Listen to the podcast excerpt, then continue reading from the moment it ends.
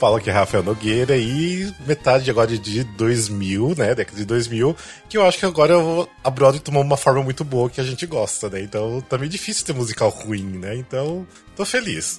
tô feliz, tá sendo gostoso. É, musical ruim vai ser uma coisa meio contraditória, né? Porque vai ter coisa que eu gosto, vocês não. Ah, não, sim, mas, é, mas aqueles horríveis, tipo dos anos 80, não vai ter mais. Ah, não, isso não, gente. Kismet nunca mais. É, tipo. aquele lá que tinha. Cada, cada ato era uma história diferente. Aquele de, de Moscou e. Nossa, esse era. Eu nem lembro mais o nome, tinha dois nomes, né? Eu nem marquei esse porque eu achei tão ruim. né? É, nossa, gente, tipo, nunca mais aqueles musicais, ainda bem. Não, não dá, gente. Mas enfim, Letícia. De São Paulo, aqui é Letícia Sagesse. E, gente, eu não sei nem o que dizer, né? Tem tanta coisa boa. Eu tô assim, chocada com tanto de coisa boa que a gente só conhecia de nome, principalmente eu. Muita coisa eu só conhecia de nome. E eu fiquei, gente, é muito bom. Pode ver que a nota mais baixa, acho que eu dei nessa temporada, vai ser 3. Nossa, eu dei 2. Tem uns dois lindos ali. Nossa, já teve coisa meio ruimzinha, assim, mas enfim. Eu acho que é aí que a gente vai começar a brigar. É. Eita! Vamos lá, Pio. São Paulo, aqui Felipe Toches, e eu finalmente vou falar do meu musical favorito de todos os tempos. Exatamente. Ah. Estou muito animado. Meu, eu... meu, minha nota 6. Yeah, e ontem, tipo, de última hora eu falei, Fio, você vai falar desse musical, então eu não vou falar porque você sabe decor já, não vou ficar estudando, enfim. Aliás, eu tenho uma dúvida se eu posso dar o spoiler. É um spoiler que acontece em 10 minutos, mas eu não sei se eu posso Ah, falar. não, melhor não. Melhor não melhor dar spoiler. Não. É. É. Gente, não vou falar, é sobre uma família. Sim. Mas vamos lá então. Seja bem-vindo ao novo é, episódio do Musical Cast, o primeiro podcast sobre teatro musical do Brasil, para você que quer informação além da superfície.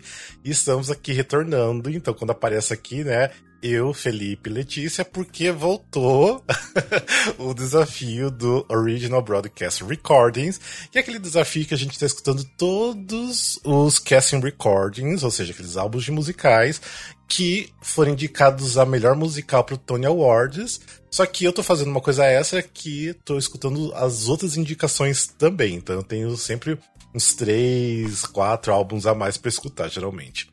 É, a gente começou o quê? Lá dos anos 50, né? Final dos anos 40. No final dos anos 40, que a gente terminou com 50. E agora a gente tá na metade da década de 2000, que a gente vai começar hoje de 2005 até 2009. E esse aqui vai ser o antepenúltimo episódio do desafio, né? Que daí Ai, tem gente, esse eu e tava mais tendo dois. uma bad, na real.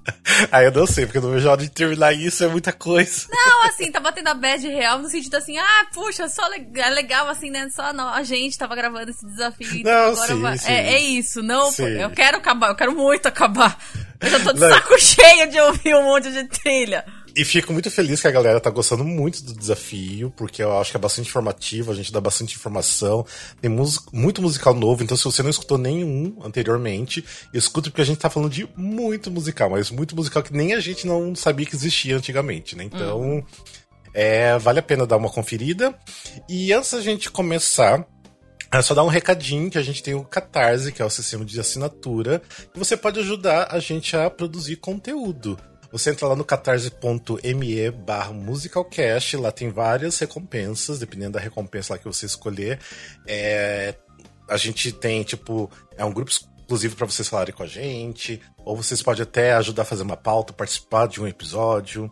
Enfim, dá uma olhadinha lá, ajude a gente, porque com esse dinheiro a gente já, tipo, por exemplo, comprou um equipamento novo aqui, tipo, é a Felipe, a mesma e até a Letícia estão gravando com um microfone que vocês ajudaram a gente a comprar.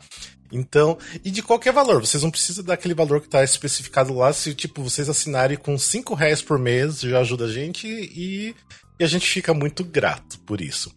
Então também queria é, agradecer todo mundo que tá ajudando desde sempre, que já ajudou também, mas em especial ao Gabriel Fanaia, o Gabriel Sotero, a Maria Valéria Fagá, a Verônica Oliveira e o Marco Tiné. Então vocês, obrigado de coração. É, vocês estão fazendo a maior diferença pra gente. Então, enfim. E quem não conhece ainda o nosso sistema de assinatura, dá uma olhadinha lá. Então ajude a gente a produzir conteúdo, porque é bem difícil. não é fácil, não é fácil. Né?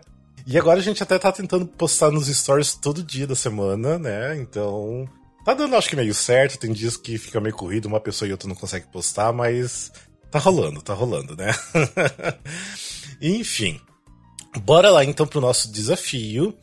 Bem, quem não sabe o que é o nosso desafio, eu acabei de falar, né, que a gente tá escutando desde o início, só que a gente tem um sistema também de pontuação, que a gente dá notas de 1 a 5 para os musicais, né? Como se fosse uma estrela e cinco estrelas, né?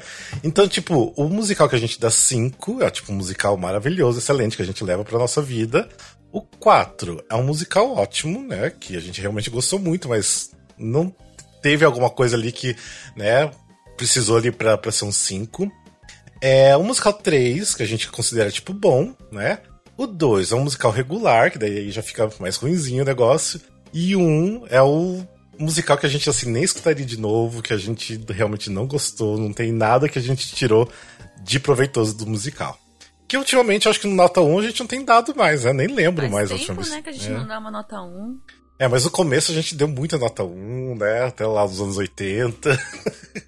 Eu acho que até os anos 90 a gente deu nota 1. Agora melhorou um pouquinho o negócio. É, tá. Ainda bem, né, gente? Porque É. É. Sim. A gente precisava desse, refre- desse refresco, desse Sim, aí. sim. Sim. É, depois no final até eu quero fazer uma pergunta em relação a isso, mas vamos deixar pro final, daí a gente só faz uma discussão bem rapidinho no final. Combinado. Beleza? Tá, vamos lá então pro é, musical de 2005, então onde que a gente tinha parado em 2004, né, agora é 2005, e o musical que ganhou o Tony Awards de melhor musical foi o Spamalot. Não, gente, eu adoro. É, já eu ia falar o que, que eu acho. É, Spamalot é, ele é a história do. Existe um filme chamado Monty Python and the Holy Grail, que, e esse é uma versão musical desse filme. Ele conta a história do rei Arthur, mas de uma forma muito engraçada, de uma forma de uma comédia muito louca, muito nonsense. É, quem, eu não sei se já teve no Brasil montagem, vocês podem me ajudar, eu mas. acho que só Teve teve do Unihill. ca- É isso que eu falar. Eu acho que teve da Unihill. Que fez Mas, bastante assim, sucesso, foi muito bom. Ele é bem louco, assim. É, ele tem. Você pode ter ouvido falar nos cavaleiros que falam Ni, você pode ter ouvido falar no, do- no coelhinho que mata as pessoas. Mas basicamente é aquela história da- do, do rei Arthur, do Lancelot, da, da Lady of the Lake. E, e assim, é muito engraçado e ele não se leva a sério em momento algum. Eu lembro que eu vi no West End e assim, o, o elenco, e já era assim, milésima, milésimo elenco, não era nem de perto original, era uma matinê com milésimo elenco, e eles não conseguiam terminar as cenas, eles riam tanto de si mesmos, era tão nonsense, eles estavam tão, eles faziam, tem vários momentos em que é de total improviso, onde o elenco tá tentando fazer o resto do elenco rir. Uhum. Eles estão tentando se atrapalhar no palco, e, mas é tão engraçado, é tão divertido que vale muito a pena se você tiver alguma oportunidade de ver com um bom elenco, que também não se leve muito a sério, que não ache que esse é o palco da Broadway é aqui que eu vou fazer a peça mais séria da minha vida e vou cantar as maiores notas da minha vida. Assistam, porque assim, é muito bom, é muito divertido de, de, de assistir.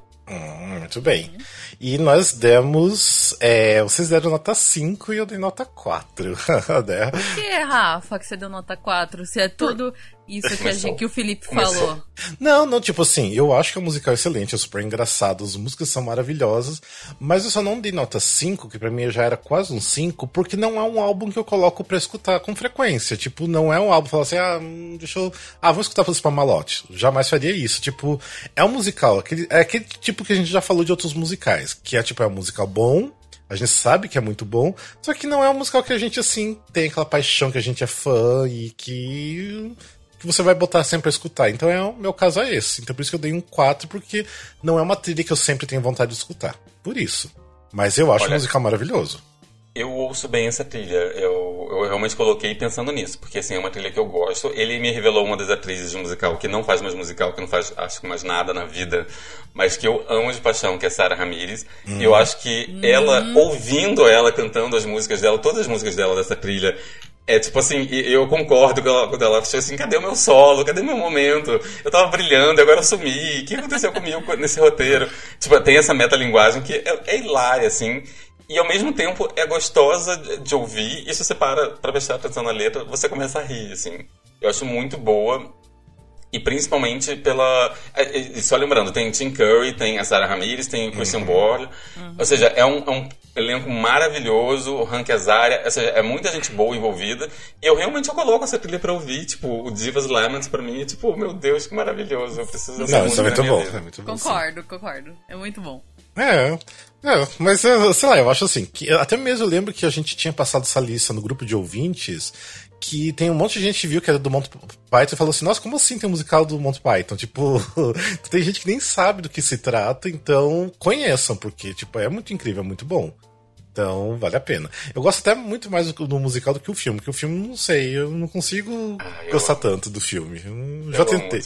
Já vi duas vezes e não foi uma coisa que me tirou tanta risada assim, não. Então, mas eu prefiro mais um musical. Mas enfim. É engraçado que ele, ah. ele, vem numa, numa esteira muito de comédias ganhando, assim, de comédias às vezes até muito escrachadas. Tipo, Sim. o Modern Millie, por mais que ele seja mais uma comédia romântica, mas ainda é comédia, mas depois vem, vem Hairspray, que é super comédia escrachada, e depois vem o Avenida Q, que é muito comédia escrachada, e aí depois vem o Spamalot, que também é muito comédia escrachada, e a gente vai ver que tem outras concorrendo que também são comédias escrachadas, ou seja, é uma época que eu acho que a Broadway estava necessitando rir, ela estava precisando de comédia, né? Mas tem até um lance que, que já tem até pessoas que falaram na época, na época não, esses tempos, né, agora mais recentes, mas falaram que na época foi esse lance de trazer coisas boas para Broadway de, de, comédia, por causa até dos, dos atentados, né, de 11 de setembro. Uhum. Então, é, eu acho que pelo menos a Broadway precisava de uma coisa feliz, alegre, porque. Tô só esperando um pra ver quais que. Eu tô esperando pra ver o que, que vai vir de engraçado depois pandemia, né? Já que é um período que passou tão tão é. sério, já tô esperando os próximos pós-pandemia pra gente dar uma risada também. Olha, bem bom. Será que a gente vai entrar numa nova era da comédia, assim, de Sei alívios cômicos? Ou será que vai ter um musical baseado com algum fato da, da pandemia também, né? De repente, é, é matemática, né? Então... Tem um pano de fundo bem legal aí, hein, é. gente, pra ver, para ter. Mas enfim, bora pro próximo musical. Que o um musical que foi indicado melhor musical, mas não ganhou, que é o Dirty Rotten Scoundrels. Que esse musical é baseado no filme de mesmo nome, que aqui no Brasil tem o título de Os Safados. Não sei se vocês já assistiram. É um filme antiguinho, dos anos 80, 88. É, Bem, o musical é, conta a história do Lawrence, que ele é tipo um trambiqueiro, mas assim, ele é um, trambiqueiro de classe que vive na Riviera, é, na Riviera Francesa. E o estilo de vida dele é tipo assim, é tentar é, seduzir as milionárias americanas para conseguir grana para poder sobreviver. Só que aí do nada aparece um outro trambiqueiro, o Fred Benson. Só que assim, ele é meio que um vigarista, mas assim, ele não tem tanta classe como Lawrence. E ele também começa nessa de tentar conquistar as milionárias e começa a tirar, tipo, o espaço do, do Lawrence. Então, daí os dois resolvem fazer uma disputa, né? Quem conseguir 50 mil dólares né, da primeira milionária e aparecer num local lá, eles, eles vencem. Daí o outro é tem que sair da, da Riviera Francesa. Então, é basicamente isso, é uma comédia super escrachada, super engraçada. Eu tava assistindo boa parte do bootleg, gostei bastante, não conhecia tanto musical. Enfim, é basicamente isso a história. É, e todos nós temos nota 4. E aí? O que vocês acharam? Esse foi um caso que me lembrou o que você falou, assim, é uma trilha que eu gosto, acho muito boa. Se você presta atenção na letra, você percebe o quão ela é bem escrita, o quanto você consegue se divertir ouvindo a trilha, tem, tem músicas uhum. muito boas. Mas eu não acho que é uma trilha que eu. Talvez por eu ainda não ser tão íntimo dela, talvez eu, se eu começar a ouvir mais eu pegue. Mas não é uma trilha que eu ainda coloque tanto pra ouvir. Tipo, hum, nossa, hoje é uma tarde de Dirty Rotten. Ainda não, não, chegou nesse nível para mim. Foi a primeira vez que eu tinha escutado. Nunca tinha escutado. Eu conheci o musical, sabia que era do filme e tudo mais. Mas sabe aquela coisa assim, que tem tanta coisa para escutar que nunca tinha chegado o seu momento? Então, eu escutei e gostei. Não gostei, não é ruim não. Tanto que até fui procurar é, o bootleg. Tá bem decentezinho assim no YouTube. Você já botar Dirty Rotten Scandals Broadway, você já acha assim, gente, tá fácil, hein? Tá fácil. E tem uns números maravilhosos, tipo assim, e é bem engraçado as piadas, então. Eu gostei, tipo, é uma trilha gostosa de O escutar. elenco é maravilhoso, é, não, né? O elenco sim, funciona muito. O elenco é maravilhoso. Sim. Eu acho que eu até aumentaria minha nota se de repente eu assistir o bootleg, que eu não acabei não conseguindo assistir. Aí, de repente, porque eu já, eu já tô com 4, 4 querendo dar 4,5, 5, né? Porque eu achei muito legal. Só que eu acho que se eu ouvisse o bootleg, eu acho que talvez eu aumentaria essa nota. Sabe, você fica meio, meio assim, querendo. Ainda mais que você não conhecia. E eu, e eu concordo com o Fio, eu não conectei de primeira com esse musical. Então pode ser que agora vendo o bootleg a gente pegue um carinho melhor, né? E comece a ouvir a trilha. Eu não sei como nunca fala Bela, tipo, pensou em montar esse musical, porque eu acho que é muita é cara, cara, dele. dele. É a cara, Sim, dele. a cara dele. Porque, tipo, é muito do musical de comédia que eles mesmos, tipo, tão fazendo graça deles mesmos no palco, sabe? Tipo assim, da, da palhaçada deles. Então, é uma coisa muito leve e solta também, sabe? Então é muita cara do Fala Bela. e muito bem escrito, assim, por mais que seja comédia, você acha que às vezes vai ser pastelão, no sentido de não tão. não se leva. E realmente não se leva tanto a sério. Mas ao mesmo tempo tem frases ali no meio, tipo, tem uma hora que ele fala, tipo assim, eu quero que alguém tente roubar meu dinheiro. Tipo assim, ele é tão pobre e tão querendo dar golpe que ele quer ser o rico que alguém tá tentando passar a perna nele, Sim. sabe? É genial isso, assim. Eu achei muito boa a trilha. Ok, mas muito bem. Vamos então pro próximo musical, que foi indicado no musical, que é o The Light in the Piazza. The Light in the Piazza, ele acontece em 1953, da história da Margaret Johnson, que é uma mulher que leva a filha Clara pra ter umas férias na Itália. E aí acontece um vendaval e o chapéu da Clara cai nas mãos de um jovem italiano que eles acabam se apaixonando, só que é, é meio assim, meio diferente, porque a idade, a língua, um não, a famílias não, não, se gostam. E aí a, a Margaret precisa lidar com isso e ao mesmo tempo lidar com a família italiana desse cara que ela conheceu, que é o Fabrizio. E aí, aí é lindo, gente, do Lightning do Piazza, eu adoro. eu não quero contar muito, porque eu acho que ele é um musical assim de você se aprofundar. Eu não queria dar, contar muito além disso, porque é. você vai ouvindo a trilha, você vai mergulhando na história de uma maneira. Gente, eu fiquei, eu juro, eu fiquei uma meia hora olhando pra parede depois que acabou, falando: Meu Deus, como eu queria ver isso. Ah, e vocês deram nota 5, eu dei nota 4 de novo. Ah! ah, Rafael. Ah, olha, Rafael, a gente Isso. vai ter que conversar sobre a nossa amizade. Porque quem não. dá 4 pro The Lights in the Piazza não merece ser meu amigo. Eu acho, tipo assim, a trilha é bonita, eu já conheço. Tipo, eu sei porque a Bianca Tadini ama esse musical, já fez até uma leitura dele aqui. É, mas não é uma trilha assim que me pega tanto. E principalmente porque eu tenho um pequeno problema com o idioma italiano. Tipo, eu não consigo gostar do idioma italiano. Tipo, é uma coisa assim que me dói no ouvido. Então, assim, tem muita essa coisa do, do italiano ali, tipo, quase uma novela da Globo. Nossa, Rafael, agora você me ofendeu. não, não tô brincando, tô exagerando. Mas eu não sei, tipo, eu, eu sei que as músicas são bonitas, a história é bonitinha e tudo mais, mas não é aquela coisa que me pega 100% e tô sempre colocando para escutar. Então, quando eu quero dar uma relaxada, às vezes eu boto a trilha pra tocar, mas pra mim é um 4. Tipo, não, realmente não passa disso. E vocês? O caso Fio. Olha, eu acho que ela tinha muito potencial para ser novela da Globo, para ser Terra Nostra, assim, se você pegar a história, se você pegar todo o desenvolvimento da história, tinha muito, mas eu acho que ela é feita com tanta delicadeza, acho que todo mundo envolvido foi tão bom no que estava fazendo que eu, eu, achei muito emocionante. Eu acho a trilha maravilhosa. Uhum. Eu acho assim. Uhum. Ela, ela faz tudo que ela precisava fazer. Ela também poderia ser chata. Eu não sou o fã de quando ela é muito lírica. E essa é extremamente lírica. E é maravilhosa. É, eu coloco essa, essa trilha feliz da vida, assim, para fazer o que tiver que fazer, para relaxar, para entrar num clima. E, e, eu acho tudo maravilhoso. O elenco é maravilhoso. Kelly O'Hara, vamos botar aí, Kelly O'Hara, Vitória Clark. Vitória Clark ganhou o Tony eu acho tudo maravilhoso nele. Eu acho que, assim, e de novo, assim, eu. Quando o primeiro eu lembro de ler a respeito, assim, gente, mas isso parece chato. Né? E não é, é maravilhoso. Sim. E pra mim é um 5, assim, feliz. Pra mim, foi, na verdade, é até difícil dizer, mas eu acho que ele talvez fosse o meu merecedor do ano. Uhum. Não, que olha Pode só. é. é, se fosse por um lado mais dramático, né? Porque esse ano, para mim, foi o lado assim, mais, ah, vamos pegar mais leve e tal. E por isso que, que para mim o Spamalot ganhou. Mas o Light in the Piazza também, se fosse pensar por esse lado mais dramático. É, eu já acho que eu, que preferia o, Spamalot mesmo. É, mas enfim, a gente nem falou do próximo ainda, mas eu acho que pra mim seria o Spamalot ainda. mas enfim, bora pro próximo musical que é o The 25th Annual Putnam. É, não é Putnam, Putnam Counting Spelling Bee, esse nome gigantesco. Nossa, horrível. Quem for fazer o story de divulgação desse episódio, eu tenho que falar esse nome? É, sim. Correndo pra dar tudo fazer. num espaço de 15 segundos. É, ou seja, concursos de soletrar, como teve o título aqui do Brasil. Mas enfim, quem que vai falar do musical? Sou eu. Então, basicamente, ele é um musical que ele, ele é sobre um concurso de, de soletrar que se passa nessa cidade, no Putnam Valley Middle School, nessa escola, né?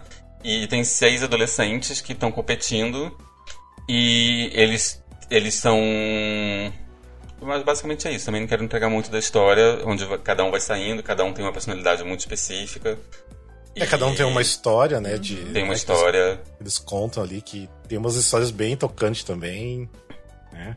É, são histórias de, de crianças, né? Tipo, e com relações de pais em relação à sexualidade. Enfim, tem bastante coisa. E todos nós demos nota 4, né? Eu acho a trilha uma delícia. Tipo. Ah, até deixa eu falar uma coisa que eu fiz esquecer de falar: que quem quiser saber mais do musical, a gente tem um wikicast só sobre esse musical. Verdade. Tipo assim, é aquele wikicast que a gente conta, toca as músicas, conta de tudo que acontece. Enfim, então escutem lá. Então, E teve uma montagem no Brasil, não teve, Rafa? é, Assim, teve, então, teve uma, uma montagem é, pequenininha, mas foi maravilhosa, maravilhosa, que até eu participei, que eu paguei o mico do... Porque assim, quem não conhece o musical, até lá na Broadway, tipo, tudo, toda a apresentação, é, eu acho que era quatro ou cinco pessoas da plateia participavam do, do musical também. Então você se inscrevia e você era chamado lá em cima do palco para participar do musical. E assim, lógico, você não sabe o que você vai fazer no palco, você sabe que vai participar de um concurso soletrar, só que você meio que participa das músicas também, então você tem que, tipo, fazer as coreografias, tem que, tipo, ir tudo na hora, né? Tipo, mesmo sem não saber. Mas é muito divertido porque você consegue, tipo, não, não é nada demais. Só que até quando eu participei, é, eles dão uma palavra muito fácil as primeiras, porque para você acertar, né? Então, então para você continuar ali. Só que eu consegui errar na primeira palavra. É porque, tipo, eu fiquei confuso, não sabia se eles tinham falado uma palavra ou outra. Eu fiquei... Daí, na hora que eu fiquei pensando, daí quando eu continuei, eu falei errado. Então, daí, tipo, eu estreguei um musical aquele dia. Mas foi divertido, eu, eu, eu dei muita risada. Mas enfim, o que, que vocês acharam da, da trilha? É, eu gosto da trilha. Quando você comentou que você tinha assistido essa versão comigo, aí eu falei, pô, vou conhecer, né? Porque eu gosto desses, dessas coisas de concurso de soletrar. Eu acho que eu ia ser aquela nerdzinha que ia acertar tudo, né? E é muito gostosinha de ouvir. Só que eu, eu não sei. Eu acho que. Eu, é uma trilha que a gente cai no mesmo caso, pra mim, de todas as outras que a gente falou. É uma trilha que eu, eu não colocaria pra ouvir. Se Uhum. tocar, eu deixaria. Deixar, por exemplo, coloquei na minha playlist lá. E aí no Spotify tem aquela parte rádio baseada, né? Quando você termina. E começasse a tocar, eu ia deixar. Mas não é uma coisa que eu ia. Nossa, eu vou ouvir o concurso de soletração hoje. É mais por isso, mas a trilha é muito gostosa de ouvir, é muito bem feitinha. Uhum. É, e eu agora, depois que eu conheci mesmo, que aí eu fiquei com muita curiosidade de ver ao vivo. E eu não consegui ver a versão aqui em São Paulo. Ah, que pena, porque, nossa, foi, foi bem divertido, foi bem gostoso. Enfim, lembrando que também uma outra coisa que é importante, que quem compôs as músicas, né, esse musical do William Finn, que é o mesmo, né, do maravilhoso Falseiros, né, então vale a pena lembrar disso. Um filho de Sound Rain porque, tipo, as músicas até tem um toquinho de, de Sound Rain ali. É, é lindíssimas, lindíssimas, lindíssimas. Então. Mas assim, também deu um 4 porque não é uma trilha que eu coloco muito com frequência pra escutar, porque eu acho que funciona muito mais você assistindo do que você simplesmente só escutar. Mas é bem interessante o musical, bem, bem legal. Então, por favor, conheçam. E aí também tem outros musicais que eu O escutei. Fio não falou, Rafa. Ah, não falou? Desculpa. Não, mas eu, eu concordo totalmente com o que vocês falaram. Ouvindo a trilha, eu pensei muito quão genial deve ser ver isso no palco. Assim, me deu muita vontade de ver isso no palco. Mas também não é aquela trilha de recorrente que você vai colocar ali pra ouvir. Então, assim, concordo plenamente com vocês. Beleza. Bem, tem outros musicais que é, não foram indicados ao melhor musical, mas eu escutei porque foram indicados a outras categorias, que é o Tit Tit Bang Bang, que, pelo amor de Deus, quem não conhece esse filme, que é um filme antigo, é, quem não conhece o musical, conhece porque é fofinho, é lindo. Aqui no Brasil tem o nome de O Calhambeck Mágico, e tem o Dick Van Dyke na, no filme, tipo, é muito fofo. E a trilha é maravilhosa, eu dei nota 4. E tem o musical Little Women, que é um, um dos musicais favoritos do Júlio César, mas tipo, eu não consigo gostar. Ele falou desde o primeiro episódio do Musical Cast, eu dei nota 2. Não acho o musical bom. Nossa, vai comprar briga com o E Júlio. é Sutton Foster. É, tem é Sutton Foster, tem a música. hum, Como que é que é a principal? A Sunshine, né? Que é maravilhosa. Mas pra mim não dá essa trilha. Eu acho uma trilha muito chata de escutar. Então, dei uma nota 2 aqui. vamos para o musical. É, musical. Vamos para o ano de 2006. Que aí quem foi indicado Nossa, e ganhou. Gente, que ano! Que ano! é, que ano mesmo, verdade. Quem ganhou foi o Jersey Boys. Então vamos lá. O Jersey Boys é um musical que conta a história do The Four Seasons, né? O Frank Valley and The Four Seasons. Bem, o The Four Seasons é uma banda que existiu realmente, super famosa. Eu acho que pelo menos alguém conhece uma musiquinha deles, né? E eles vêm de uma parte muito pobre da, de, da, de New Jersey, né? Da Nova Jersey. É, bem, eles sempre tiveram assim uma vida bem complicada para conseguir o sucesso e se destacar e tudo mais, mas eles conseguem a fama e o sucesso. E o musical é narrado pelos quatro é, integrantes da banda, né, e falando né, o lado de cada um, mostrando a história deles, enfim. É basicamente isso. Não tem nada de mais a história, a história deles mesmo. Teve até o filme, né, uns anos atrás aí, que foi dirigido pelo, pelo Clint Eastwood, né? Que é hum. bem parecido com a. Eu não sei se ainda tem, mas tinha um tempo, uns tempos atrás tava no Prime Video. Esse tava? Filme. É, pode, é, deve ter em alguma, algum streaming. Então, enfim. É, tem o um filme aí para ajudar vocês a, a, a conhecer o musical. E todos nós demos nota 5. E aí? Ai, gente, nossa, nossa, Jersey Boys é. É. é, é ai, Mas assim. Eu Jersey... gosto muito, apesar de a gente ter ouvido muita coisa relativamente parecida com o som, o Jersey Boys para mim é um dos. Ai, eu não sei, é um ápice, assim, de tudo que a gente ouviu, só que melhorado.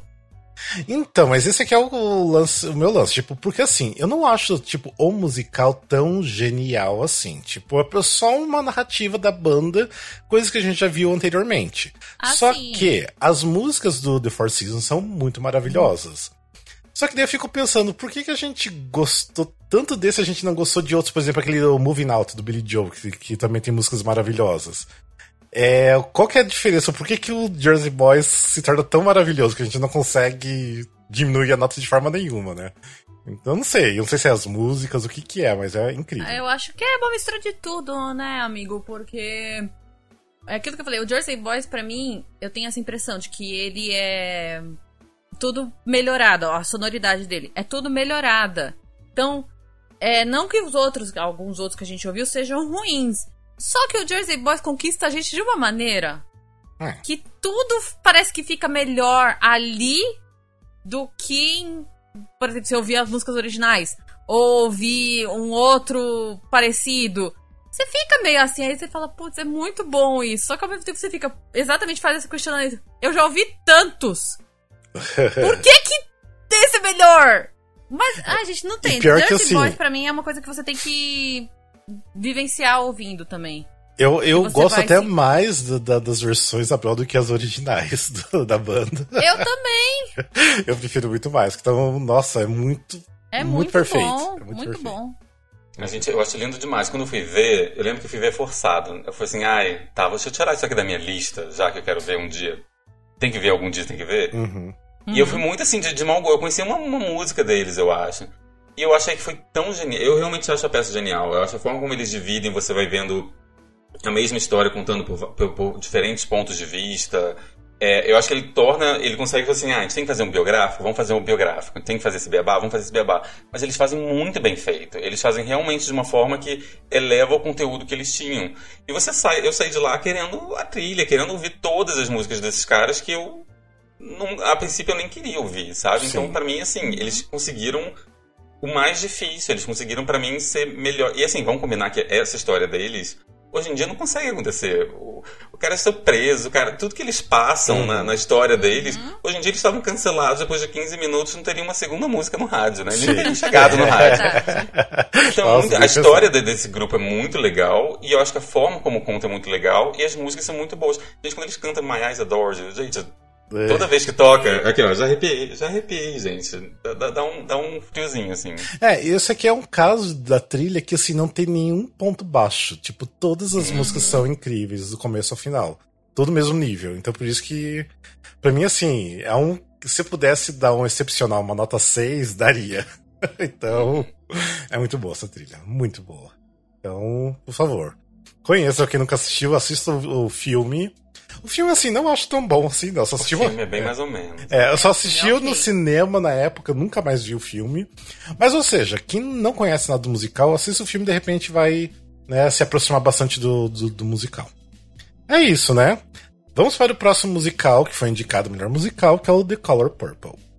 Ai, gente, o que que falar desse Color Purple? Meu Deus! Que é meu fundo tenho... aqui, é. Ai, eu tenho que me controlar É praticamente meu fundo também, porque eu tô todo de roxo. Ah, é verdade. Color Purple, de certa forma, é um... Toda temática, né? Então vamos lá. O Color Purple é, ele é baseado no livro, né? Da, da, que foi escrito pela Alice Walker em 1982 que ele conta aproximadamente 35 anos da vida da Cilly, que é uma adolescente afro-americana, que aí ela é, é dada, dada literalmente do pai para um, um marido extremamente abusivo. O pai era abusivo, o marido ainda é mais. E aí ela vira meio que uma empregada dentro da casa dela, e ela é separada da irmã, aí a, o marido esconde as cartas que a irmã manda. E aí, mas ela nunca perde a esperança de encontrar uh, os filhos que ela teve, né? Ou encontrar com a irmã. E nisso vai passando o tempo. Ela conhece a Shug, conhece a Sofia, que são duas mulheres que vão fazer muita diferença na vida dela. E, ai, eu não quero contar mais, porque Color Purple, acho que muita gente conhece o filme, que tem o um filme famoso com a Whoopi Goldberg. Muita gente viu a montagem aqui no Brasil. Muita gente né? viu a montagem brasileira, muita gente conhece a versão da Broadway com a. Sim. Gente, me deu o branco o nome dela. Cynthia. Cynthia Erivo. Cynthia Erivo. E. Ah, é, é, gente, Color Purple pra mim é um musical essencial. Sim, assim, teve também streaming aqui no, no, Brasil. Teve streaming no Brasil. Essa semana teve streaming da versão. É, inglesa. Não, não é West End, é inglesa. Não, não é West End, é, não, falei é. besteira. É, mas é inglesa. É inglesa. De Leicester. Isso. Teve uma, uma versão aí e. Ai, gente, Color Purple pra mim é. Sim. Todo mundo tem que conhecer. E todos nós temos nota 5, né? Eu sou bem suspeito, né? Dá menos do que 5, porque eu já gostava muito da trilha, depois passei a trabalhar na produção aqui do Brasil. É, enfim, é incrível, não tenho o que falar. Tipo, eu assim, as, perdi as contas de quantas vezes assisti, né, ao vivo vi de tudo que é canto do teatro e sempre me emocionava, eu chorava todas as vezes que assistia o final. É eu duvido, inclusive, achar uma pessoa que não tenha chorado. Sim, é porque é muito impactante, é as músicas são lindas, tudo é muito perfeito nessa história. Então, é, nota 5 para mim. E você, Phil? É, é bem aquele caso da, da, a música ajudou a elevar de novo a história que já era uma história muito linda, né? Uhum. A história já é emocionante e a, e a música é o que eu já falei isso algumas vezes aqui, tipo assim, o que você não consegue falar, você canta. Você sente isso, principalmente acho que na Cilly, mas eu acho que em todos os personagens. É muito foda, assim, o quanto transcende, assim, as palavras e... Uhum. Parece que você explode uhum. em música, assim, para cantar aquela, aqueles sentimentos. É muito lindo. Realmente eu chorei acho que umas três vezes na, na peça é, na versão brasileira, nunca vi lá fora. Dizem que lá fora também, tipo, depois do I'm Here, todo mundo levantava e aplaudia, assim, incrível. E dá para entender porque que naquele momento você precisa parar a peça e aplaudir, porque realmente... É muito forte. É uma catarse é muito, muito grande, né? Uhum. Ah, só me arrepiei só de lembrar, que Não, saudade. Eu também, eu tô é, também, ó, tô... Não, essa foi a última coisa que eu vi no, no palco, né? Então. É, foi uma das últimas também que eu vi. É. Que volte, né? A gente, inclusive, ô Rafa, quando, ah. se Deus quiser, quando acabar a pandemia, tá com plano de voltar? Sim, em, em julho. Em julho volta. Ah, já fica essa informação aí pra vocês, hein, é. gente? E, come, e começa em Ribeirão Preto ainda, olha aí. Olha lá, hein, gente. Galera de Ribeirão Preto, esse programa aí, gente. Vão Sim. assistir a Cor Púrpura. Ribeirão Preto, depois Porto Alegre, Curitiba, Belo Horizonte, Rio de Janeiro e São Paulo. Então, só esperar essa pandemia realmente acabar. Espero que dê certo. E vai acabar e nós vamos assistir por Púrpura e vamos chorar com a Cilly, tudo de sim, novo. Sim. Gente, só um adendo. É, aqui a gente tá ouvindo a versão original, que é com a La Chance, maravilhosa, ganhou o também de atriz. Sim. Não sei se é a minha favorita, eu acho que a minha favorita é a da Cynthia Erivo, mas a trilha é incrível do mesmo jeito. Uhum. Nunca que eu vou ouvir essa da La Chance, eu vou falar, nossa, essa é menor ou é pior. Gente, é linda e maravilhosa. As duas são, são maravilhosas. É, por mais que não seja a minha definitiva, mas, tipo assim, ouça essa com um sorriso no rosto, lágrimas no rosto, porque é maravilhosa. É, eu gosto mais dessa do original de 2005, porque tem umas coisinhas a, a, a mais que tá no, no, no, Revival, só que na trilha do Revival não tá. Na trilha do Revival tá meio hum. picotado algumas coisas. Mas enfim, as duas são incríveis. Eu gosto das duas por igual, na, na real, acho. Mas uh, escute as duas. Escute a do Revive e a original de 2005. Mas enfim, bora pro próximo musical, que foi indicado no melhor musical, que é o The Drowsy Chaperone, que é a madrinha embriagada. Hum, madrinha embriagada, teve versão no Brasil, muita gente deve ter visto. É, é um elenco maravilhoso e é uma história que é a definição de altas aventuras. Assim, basicamente. praticamente os trapalhões, né? É isso, é praticamente. Assim, tem um casamento, o casamento do ano, que é de um cara muito rico, um, vi, um viúvo muito rico, que é o Mr. Tottenham. E ele vai casar com a atriz Janet Van der Graaf, pela, que é a Sutton Foster, maravilhosa, e ela vai largar os palcos para casar com esse milionário. Só que aí altas aventuras acontecem, tipo, e são as coisas mais loucas do mundo, tipo, os. Os. os é, ai, como é que fala? Os. É, as pessoas que bancam financeiramente o teatro do Fedzil Follies. Ah, os patrocinadores, o... digamos assim. É, é, como se fosse é. Eles contratam, é, eles contratam, tipo, gangsters para impedir o casamento. Aí contratam um Latin lover para seduzir a Janet, para impedir ela de casar. Só que aí, na verdade, é, confundem a Janet com a madrinha embriagada dela. E, enfim, são é altas é aventuras. E é muito. Tem avião, tem tudo, gente. Ainda tem toda uma metalinguagem que toda história é contada por um cara que ele tá sozinho. Ele, ele, tem, ele é um narrador que conversa com a plateia e ele coloca o disco dessa, dessa peça fictícia. E é tudo muito genial. É tudo muito genial uhum. e é maravilhoso. E a versão brasileira era maravilhosa. Sim. E lá de fora tinha Danny Burstein, tinha Beth Level, tinha Sam Foster. Era assim, era muita gente maravilhosa envolvida que você, assim, com astros se alinhando e tudo deu certo, assim, nesse musical para mim. É difícil dizer até qual, assim, é de novo, esse ano até agora isso deu, pra mim foram três notas cinco. Eu falei assim, gente, se eu tivesse que votar nesse ano, eu não sei o que eu faria. Pode crer. Qualquer um desses aí tivesse ganhado, eu estaria aplaudindo de pé, maravilhosos. É. Maravilhoso também. Bem, é, nós demos nota 5, impossível, porque saudades, ah, madrinha embriagada. Volta, madrinha! Sim, nossa, gente, é um musical. Nossa, eu tô até com vontade de chorar só de lembrar do madrinha embriagada, porque fez uma. Tipo, acho que fez uma é o que ficou um ano em cartaz, né? É, ficou um ano em cartaz. Foi. E tipo assim, um dos musicais que eu mais assisti assim ao vivo, vi 18 vezes. Então, ah, e era tipo uma época muito boa, né? Então que a gente podia ir pro teatro, pra fila lá do SESI e entrar Nossa, e assistir, se divertir. Era muito gostoso, então saudades mesmo. Mas assim, a energia era sempre muito pra cima. Por mais que você sabia o que ia acontecer na história, você ria. Era muito bom, era muito bom. É muito bom. Então, nota 5, que as, as músicas são maravilhosas. E eu acabei de lembrar, né, porque você falou da metalinguagem, né, porque é um musical dentro de um musical, né? E tem, tipo, a, a abertura do segundo ato que é incrível, né, que é um musical errado, né, que ele coloca o disco errado. Sim.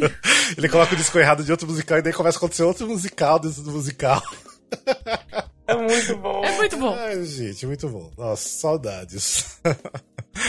ah, mas bem que podia ter um revival, né? Até mesmo com o mesmo elenco que teve, que eu gostava daquele elenco. Ia ser incrível. mas enfim. Vamos para o próximo musical, que foi indicado no melhor musical, que é o The Wedding Singer. Bem, The Wedding Singer, pra mim, assim, ele é um pouquinho especial porque é dos meus autores, né, do The Prom. então, oh. tipo assim, tem até uma, as músicas lembram muito The Prom também, então tem umas, a mesma pegada. É, bem, o The Wedding Singer, ele é baseado no filme Afinados no Amor, que quem faz o filme que é fez é Drew Barrymore, né? Se eu não me engano. Drew Barrymore e Adam Sandler. Isso, Adam Sandler.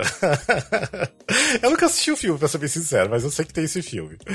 Bem, uh, conta a história do, do Robbie Hart, que ele é um compositor frustrado que canta no, é, em festas de casamento. E numa uma certa festa, numa noite, ele conhece a Julia, que é a garçonete. E eles meio que né, se conhecem ali, e rola ali, né, uma química. Uh, enfim, só que os dois são com um casamento marcado com outras pessoas, né? É, mas daí acontece altas aventuras, altas coisas, né?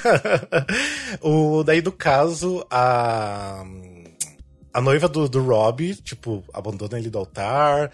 É, o namorado, né? O noivo da, da Júlia trai ela. Enfim, daí dá tudo meio que né, o caminho para os dois se aproximarem. Só que daí o Rob vai tenta ir atrás dela, fazer de tudo para os dois ficarem juntos. Então é basicamente essa história do The Wedding Singer. E todos nós demos nota 4. É, foi assim, desse, até agora que a gente falou, a gente deu tudo nota 5 e agora a gente deu tudo nota 4. A gente tá em sintonia boa aqui. e aí, o que vocês acharam dessa trilha? Então, eu achei ela muito delicinha. É, foi quase um 5. Eu acho que em outro ano talvez eu tivesse dado um 5. Mas, tipo assim, depois desses três, assim, era difícil, assim, não é realmente um nível novo clássico, digamos assim. Mas ela é muito gostosa de ouvir. Eu tava muito pronto, assim, para odiar, por odiar o Adam Sandler e eu ter na minha memória. Obviamente eu li isso, veio na minha, na minha cabeça, Adam Sandler, zero, um, Kismet. Mas não, gente, a trilha é muito boa, ela é muito gostosa de ouvir, dá, deu vontade de ouvir mais, deu vontade de colocar mais para ouvir. Tem a Laura Benante maravilhosa, Sim. assim, então assim. Sim. Eu fui é, totalmente surpreendido, eu tava com péssimas expectativas para essa trilha. E ela é muito boa de ouvir, assim, ela é gostosíssima de ouvir, vale a pena. Uhum. Uhum. É, eu assim, dei nota 4, porque como assim, são os mesmos compositores do The Prom, fiquei comparando, é um The Prom? Não é, né? Então vai um 4. mas era, tipo, era quase lá, era quase um 5. Era quase um 5. Então, mas a trilha é muito gostosa de escutar. É, infelizmente foi um fracasso na Broadway, não, não fez sucesso, mas é, é muito boa de escutar, é gostosa. Eu notei exatamente assim, quero ouvir mais. Assim, foi Sim. uma ótima primeira audição, nunca tinha ouvido essa trilha. Mas assim, me animou pra, tipo assim, nossa, quando eu tiver de bobeira, quero mudar essa trilha de novo e ouvir mais vezes. É, Acho que ela tem potencial. É, eu só fui escutar essa trilha é, depois que eu do The Prom. Depois eu falei, ah, não, deixa eu conhecer os outros musicais é, do, dos meus caras. E tinha já gostado, mas eu preciso assistir um bootleg agora. Preciso muito achar um bootleg disso pra assistir. E isso vai ser difícil, parece, hein? É, também acho. É. Mas deve ter, com certeza tem. Confio em vocês. É. Sim. Vamos lá, então. Daí teve outros musicais que não foram indicados ao melhor musical, que é um. Eu acho que devia ser meio que um show só, né? Que é o tipo Tita Rivera, The Dancer's Life, que não tem trilha sonora. Daí tem o Tarzan, né, da Disney, que eu dei nota 3, que eu... foi meio um flopado, né, na Broadway, não fez sucesso. E a trilha é até bonita, tem uns pontos altos, quase dei um 4, mas no geral é um 3 mesmo, é meio fraquinho. E tem um musical que foi outro grande flop da Broadway, que é o Lestat. Tinha músicas do. Hum, mesmo do Billy Elliot, como que é o nome dele? O Elton John, né? Tem músicas do, do Elton John. Que, eu, que não tem trilha sonora, eu achei uns demos, achei um, umas gravações ao vivo, escutei. Não achei grandioso, achei nada demais, então nota 3. Vamos para o ano de 2007, que aí também eu achei que tava, tava forte o negócio. Tava. Tipo, foi um ano bom também que quem ganhou foi Spring Awakening, que é o Despertar da Primavera. Ai, gente, Spring Awakening. O que falar de Spring Awakening? É... Spring Awakening, o musical é baseado na peça, né? Que é baseado. Eu não sei direito de quando é a peça. Eu sei que é antiga. É... A história acontece em 1891. E todo. Quem manda lá no, no, nos poderes lá são os adultos. Então, teoricamente não. É, é focado na história do Melchior, da Vendla, e do Moritz. É, o Melchior é um cara ateu, todo, todo cético, que não acredita muito nas coisas. A, a Vendla é uma moça completamente ingênua. E o Moritz está tentando se a, achar ali na sociedade, ele quer corresponder toda a pressão que ele sofre. E aí, um vai lidando com o outro, eles vão descobrindo 500 mil coisas, né, sobre essa fase de criança virando adolescente, então vão descobrindo sexo, drogas e rock and roll, mentira. rock and roll sim, porque tem rock and roll no, no É, não, então pode ficar, sexo, drogas e rock and roll. e aí eles vão descobrindo a mente, vão se libertando desse caminho que os adultos querem colocar eles ali no meio, e eu não quero contar muito além disso, porque tem, senão eu ia acabar contando alguns. É até bootleg. Bootleg do Brasil tem um pro Gente, tem bootleg do Brasil, tem bootleg da Broadway com a Lia Michelle e o Jonathan Groff. Sim. Tem bootleg da versão surdo. Da versão surdo, que é uma das coisas mais lindas Nossa, que eu já vi. Nossa, sim, sim, maravilhoso. Com Libras. Libras não, né? Porque Libras é brasileiro. Libras não, eu não lembro o nome, mas é língua de sinais gringa. É maravilhosa essa versão. Tem bootleg da. Acho que a da última versão brasileira não saiu ainda, mas eu queria muito ter visto, não vi. E. Ai, gente, Spring Awakening, essa versão. Eu gosto muito dessa trilha da original, apesar de estar tá meio, meio com o ranço da Lia Michelle. Ah, é... mas eu nem consigo, tipo... Eu não, então, eu não consigo ficar com o ranço dela, dela fazendo a Vendla. Sim. Porque eu adoro, eu adoro Jonathan Groff fazendo o Melchior. O John Gallagher Jr. fazendo o Moritz é tudo na minha vida. Sim. Eu amo esse homem fazendo esse personagem, cantando Beach of Living. E eu me mato de chorar ouvindo a trilha. Só ouvindo a trilha eu já me mato de chorar. Eu é, to- todos nós demos nota 5. Eu, assim, pra mim é um que eu daria nota 6, excepcional também. Porque pra mim é uma das melhores trilhas da Broadway que a Broadway já teve. Pra mim, não tem nem o que dizer. Tipo, é, se eu escuto, eu entro na vibe do musical, eu consigo chorar escutando a trilha, se não tô muito bem no dia. É uma trilha muito forte, as letras, as músicas são poéticas demais e, e eu me consigo me conectar com o que eles estão querendo dizer, com o sentimento que eles estão querendo passar. Pra mim é uma coisa muito forte em relação a Spring Awakening. Então pra mim é uma das melhores trilhas da Broadway já feita. Também não tem ponto baixo, né? É uma trilha Não. muito Não. perfeita. É, é até dá dó quando to toca uma música perdida no meio de uma playlist. Sim. Assim, parece dar vontade de dizer assim, não, vamos, deixa eu voltar aqui e Você botar da escutar tudo. primeira. Precisa escutar tudo. É, porque é muito boa, assim, ela te leva numa viagem muito, ela te pega na mão e fala, olha, vamos aqui ouvir essa história, vem, vem aqui comigo, sabe? Uhum. Eu, fico, eu fico muito envolvido também. Eu conheci pelo Brasil, pela, pela versão brasileira, que é maravilhosa. Essa trilha, se não me engano, demorou, tipo, séculos pra entrar no Spotify, não é? Não Sim, demorou, demorou. Foi. Tinha, tinha alemã, tinha a trilha alemã por anos depois que foi entrar. Tipo, entrou acho que coisa de uns dois anos atrás. Tipo, mas demorou muito tempo pra entrar. Mas vale a pena, gente. Quem Vale não conhece, ouça muito. Sim, é. Coloca num dia assim, sei lá, é muito bom pra escutar assim num dia chuvoso, sabe, um dia assim mais cinzento. Coloca pra escutar, você entra no clima. É. você entra no clima fácil, fácil. Então. Aí escuta. você consegue pegar até um Purple Summer. É, Purple Summer. ah, gente, é maravilhoso esse musical. Amo, amo. Depois eu acho que até terminar essa gravação eu vou escutar. Eu acho que também vou. Nossa, deu muita vontade de escutar. Vamos falar do próximo musical, que não ganhou né, o Tony de melhor musical, mas foi indicado, que é o Curtains. Curtains é um musical que parece divertidíssimo. Eu quero muito ver isso ao vivo algum dia. Ele é a história de um musical, é de novo um musical dentro de um musical. É, é o Opening Night, né, dia da estreia de um musical sobre Robin Hood. E quando se encerra o, o Curtains, né, quando se, se fecha as cortinas do- desse Opening Night, morre a protagonista, que é Jessica Crenshaw. E aí chega esse policial, que é interpretado até pelo David Hyde Pierce, é, que ele é um, um policial fã de musical e ele coloca o elenco inteiro em quarentena para tentar descobrir quem é o assassino.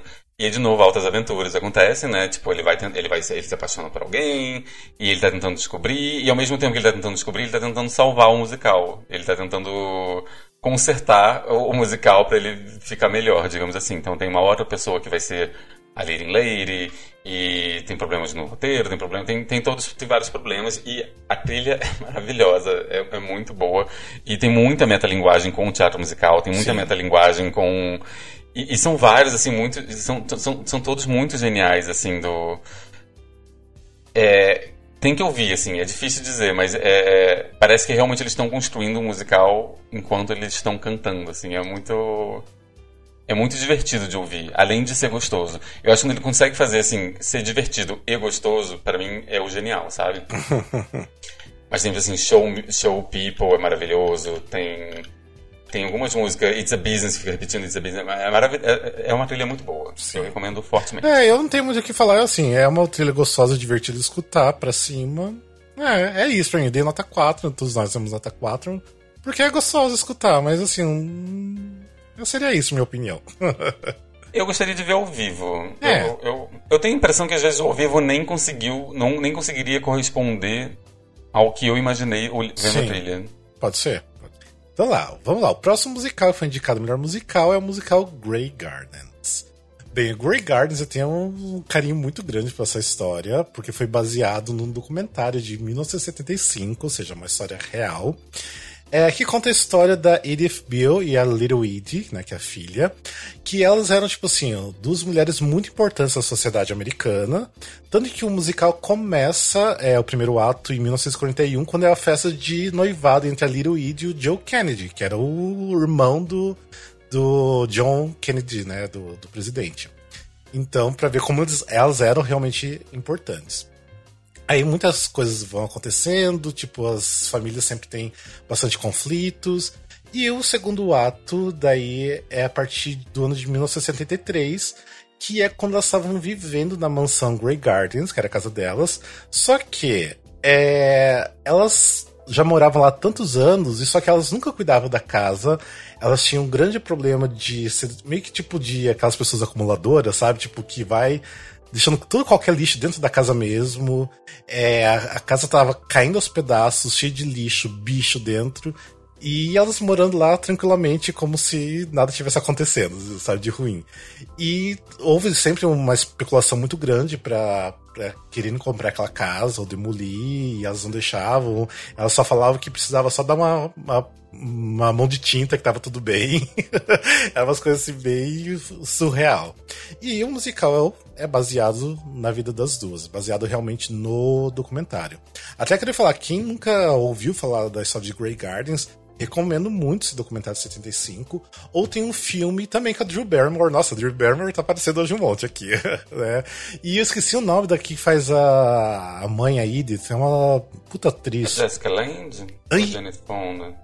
Não. Se essa é Jessica Lange? Acho que é Jessica Lange. É, Jessica Lange. Isso, isso, isso. É, é, Tipo, é maravilhoso o filme. Eu acho que se você assistir o filme, você vai se apaixonar pela história das duas.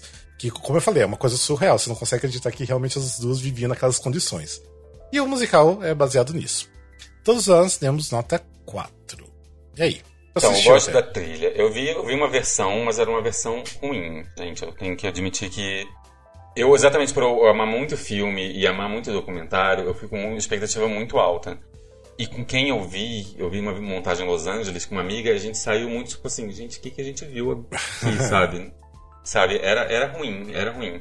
Então eu fiquei com um ranço. E depois, quando eu fui ver a trilha, eu fui perceber que a trilha, na verdade, é muito boa. Sim. E essa relação tóxica das duas, que é uma relação muito, Sim. muito, muito tóxica de mãe e filha, assim. Ela é sensacional e, e tá ali na trilha e, e eu, talvez eu não tenha absorvido por, pela montagem ruim. Porque realmente você pega uma, uma montagem que não tenha uma boa, duas boas atrizes para fazer essas duas personagens, é difícil. É, e são personagens difíceis porque você tem que gostar delas, ao mesmo tempo que você percebe que elas são horríveis uma para as outras, assim, sabe? São personagens muito complexos de fazer. Por isso que o filme também é genial com a, uhum. com a Jessica Lange e a Drew Barrymore, porque elas conseguem fazer isso de você amar e odiar. Você perceber que você que elas, o melhor para elas seria elas se afastarem Sim. e nunca mais olharem uma na cara da outra. Mas assim, a trilha é bem bonita. Eu, eu só recomendo, assim, se você for algum dia assistir, garanta que você está vendo com, com um bom elenco. É. É, e eu acho até assim interessante, de repente, antes de você assistir, porque eu acho que de repente, se você não conhece nada da história e ir direto pra trilha, a trilha não vai ser tão interessante. Não é nem ficar tão perdido, mas a trilha não vai ser tão interessante. Mas você entendendo realmente a história, como elas viveram essa relação das duas, daí as músicas soam muito bem, você consegue imaginar tudo realmente. Mas então, de repente, por isso. Eu lembro que quando eu escutei pela primeira vez, eu não conhecia nada da história. É, depois que foi assistir o documentário, o filme e tudo mais, eu não tinha gostado da trilha. E hoje eu gosto muito, eu vejo que é bom, mas mesmo assim, não é um 5, que eu acho que não consegue chegar a ser um 5 para mim, mas é muito boa ainda, é muito boa a trilha. É quando você vê o documentário e depois você vê a trilha, você já está muito mais emocionalmente envolvido. Sim. Você já entende direto os personagens e aí todas as nuances, eu acho, da trilha você vai absorver muito melhor. Sim. Por isso eu acho que eu, eu concordo com o Rafa, assim, conheça um pouco a história e depois assista, porque é maravilhoso. Sim. E uma coisa assim que fiquei impressionado que já foi montado aqui no Brasil, né, no Rio de Janeiro, musical. E no sério? Sério? Sim, sim, já foi montado no Brasil. E foi uma montagem assim, tipo, não é uma montagem acadêmica. Até eu esqueci o nome da hum, a Soraya Ravelli fez. Olha, menino. E eu sem saber disso. E a. Hum, ah, é uma que é mais idosa, que ela até fez o. Meu Deus, já até entrevistei ela, por que, que eu esqueci? Ela faz o filme Minha Mãe é uma Peça. Ela é a, tipo, a. Acho que a tia da, da mulher lá da, da mãe. A Sueli Franco? A Sueli Franco, Sueli Franco. Isso. Nossa, ia morrer sem saber dessa. Sim, se eu não me engano foi as duas. Eu posso estar errado, mas eu acho que as duas que fizeram o musical no Rio foi um maior fracasso. Tipo, falar que o teatro não era bom. É, só que assim, eu não consigo entender quem que trouxe esse musical pro Brasil, porque eu acho que é uma história tão americana. Sim. Tudo bem que é uma história entre mãe e filha dessa relação tóxica, mas eu acho que é muito americana demais para pro público brasileiro, sabe? Tanto que tem um lance que é muito genial da, no filme da Drew Barrymore lá, que elas duas elas fazem muito bem o sotaque das duas das duas reais, né? Porque elas tinham um sotaque que era meio que o sotaque da elite americana da época, que elas tinham um sotaque totalmente diferente, que até hoje ninguém sabe por que, que eles faziam aquele sotaque. Então, transportar isso pro Brasil já não tem nem como, né? Porque perde muita coisa. Então, é, não entendo por que, que foi um fracasso aqui no, no Brasil. Mas o, a história das duas e o, as músicas são incríveis. E é isso. Vamos para o próximo musical, que é Mary Poppins. É, Mary Poppins é baseado no, no filme, né, da Disney. Só um pouquinho, deixa antes de você continuar, eu só joguei aqui no Google, realmente, a Soraya Ravelli e a Sueli Franco fizeram o musical Grey Garden aqui no Brasil. Quanto que foi? Foi em 2013. 2013. Ah, Eu teórico. morava no Rio. É, não sou disso. já, já faz um tempinho já. Ah, mas não é tão, tão antigo quanto eu achei. Não, não, não. Seria mais, mais perto do, de Pra- quando foi montado na Nossa, Broadway. eu jurava que era tipo uma coisa de 2016, mas já faz. Eu lembro que eu queria ter ido muito pro Rio assistir. e Não, não rolou. Então, enfim. Enfim. Vamos falar sobre Mary Poppins agora. Vamos falar sobre Mary Poppins. Mary Poppins é baseado no filme da Disney, que por sinal é baseado por um, um livro, né? E conta a história da babá perfeita, né? é isso. eu acho que todo mundo conhece Mary É, gente, Poppins. todo mundo né? conhece Mary Poppins. Eu não vou chegar e contar que acontece isso e Sim. aquilo. Porque, gente, Mary Poppins é um clássico filme Disney. Tem o livro, teve, teve sequência lançada há poucos anos. E a. É, quem assistiu a sequência sabe que é mais ou menos aquilo ali, a história. É, né? Só não uma tem necessidade de eu ficar me estendendo aqui no Mary Poppins. Exato. É, todos nós temos nota 5. Eu amo essa trilha desde a época lá que foi lançado na, em Londres 2004. É, eu a- até eu sempre falo, já cansei de falar, que eu queria muito que existisse uma refilmagem, né, o filme baseado na peça da Broadway, não, por exemplo, não esse que foi feito agora, o Mary Poppins Returns. Tipo, eu nem achei nada demais. O filme, mesmo com a é, Julie Andrews e o Dick Van Dyke, eu não consigo gostar do filme, não sei porquê. Não é um filme que me É atrai. estranho, Rafael. Não sei, eu nunca consigo gostar muito do filme. Eu acho que tem umas cenas específicas que eu acho bonitinha, mas o filme em geral eu não consigo gostar. O musical de palco eu acho perfeito do jeito que é as histórias, as músicas. Por isso que eu queria muito uma refilmagem com ba- baseado na peça. E é isso, mas é nota 5 pra mim, é incrível, maravilhoso. E vocês? Ai, gente, Mary Poppins, pra mim, eu assistia muito o filme quando era criança. Então, quando eu descobri a... que existia o musical, eu fiquei maravilhada. E por isso que eu comentei no começo que eu sonho até hoje em ver ao vivo. É, Eu não vou entrar em detalhes aqui da produção do Brasil. Mas eu, eu fiquei muito triste quando falaram que não ia ter, porque eu, eu gosto muito da história. Da história. da história, porque. Ah, é, é cativante. E tanto que uma das primeiras palavras que eu aprendi a falar em inglês foi supercalifragilisticexpialidocious. Ai, meu Deus. é, é. Mas, ah, lembrando também que não tem a trilha sonora da Broadway, que só tem de Londres, que é maravilhosa. Tem a, a Mary Poppins da Laura Michelle Kelly, que é incrível, Perfeita. incrível, perfeita, uma das melhores Mary Poppins, sem dúvidas. E eu gosto muito que tem a Sienna Banks, né, que é a mãe das crianças, que é a Lindsay Hatley, que é a Carrie original da Broadway. amo a voz dela. Ah. Ai, amo. Adoro que você misturou Mary Poppins com Carrie. é estranho. Sim, exatamente. Maravilhosa.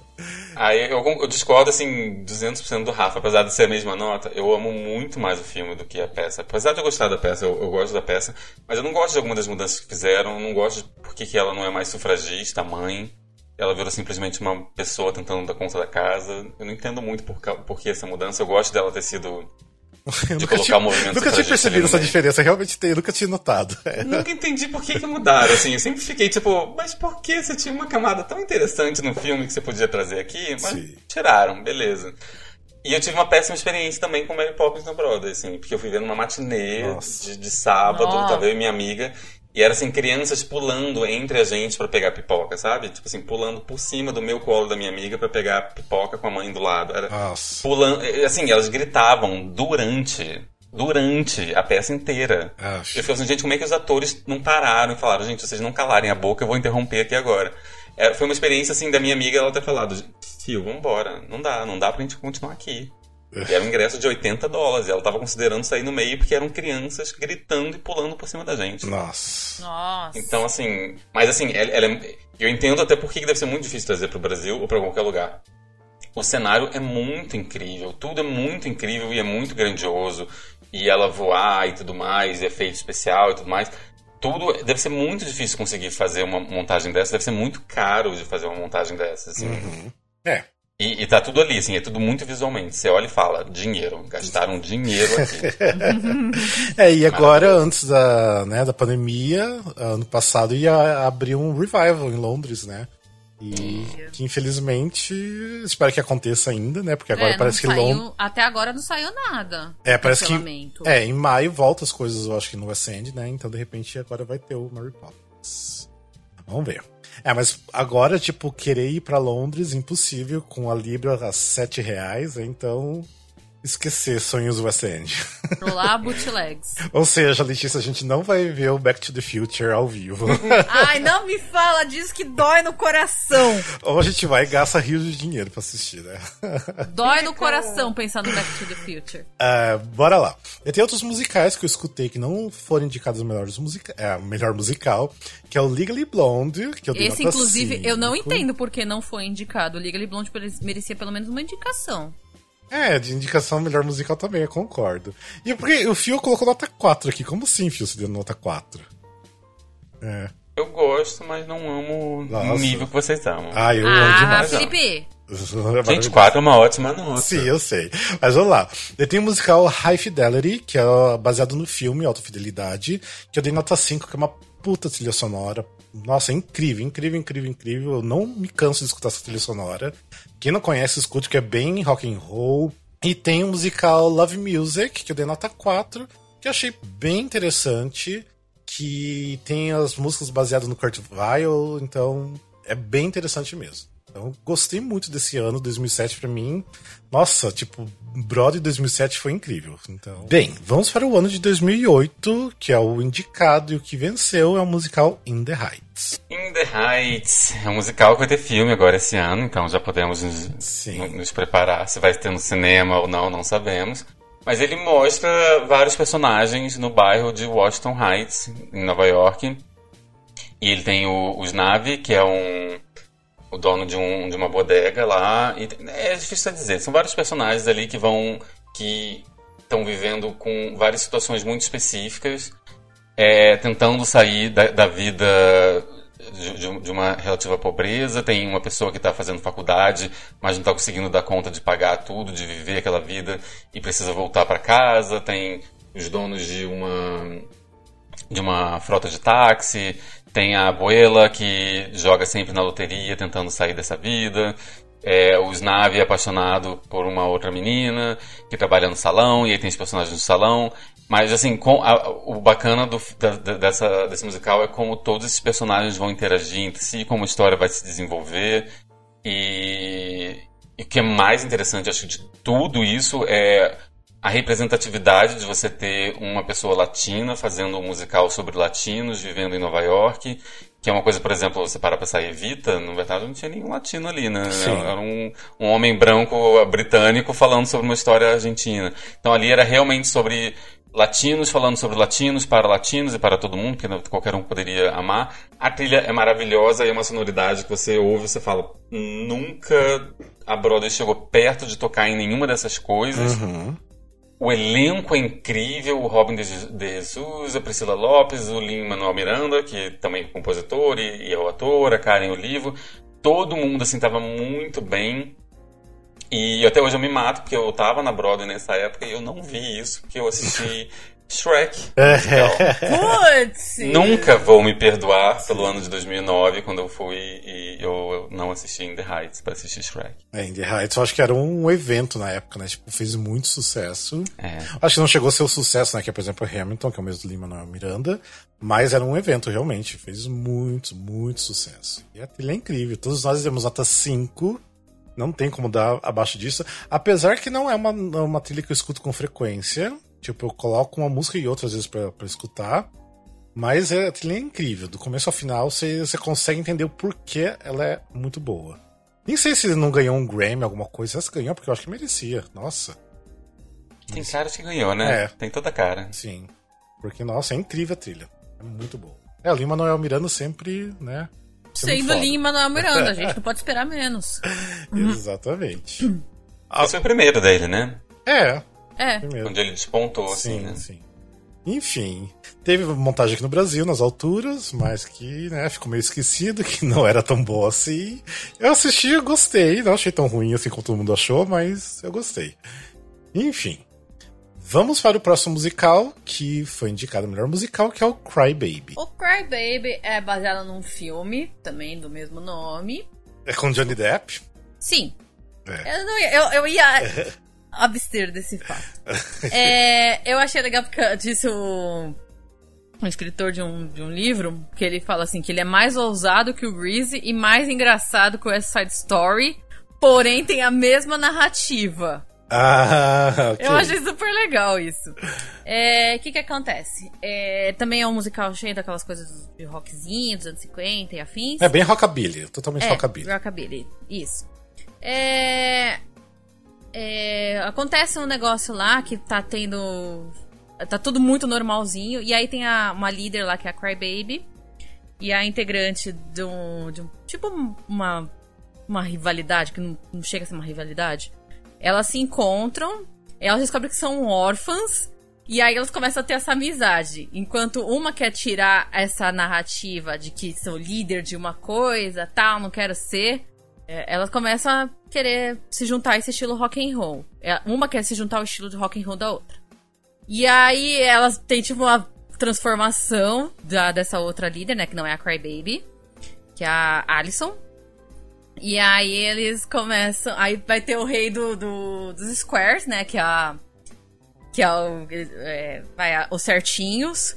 E aí ele quer que a menina volte pra, pra turma dos certinhos, a, a Alison. E aí a Crybaby começa a querer meio dar um pegar lá, assim, fazer umas coisas loucas lá com a Alison. E aí o líder da, de- dessa turma do- dos Squares é, quer acusar a Crybaby de um incêndio criminoso. E aí ela deve de- ter que lutar pra limpar o nome da gangue dela lá. E antes e ela quer voltar lá pra, pra amizade, entre aspas, dela com a Alison, antes que ela vire uma certinha pra sempre. Ou seja, altas aventuras e confusões, né? É basicamente isso. É, tipo, é porque esse filme era bem sessão da tarde. Passou muito da sessão da tarde. Nunca gostei desse filme. Não sei porque quiseram transformar isso em musical.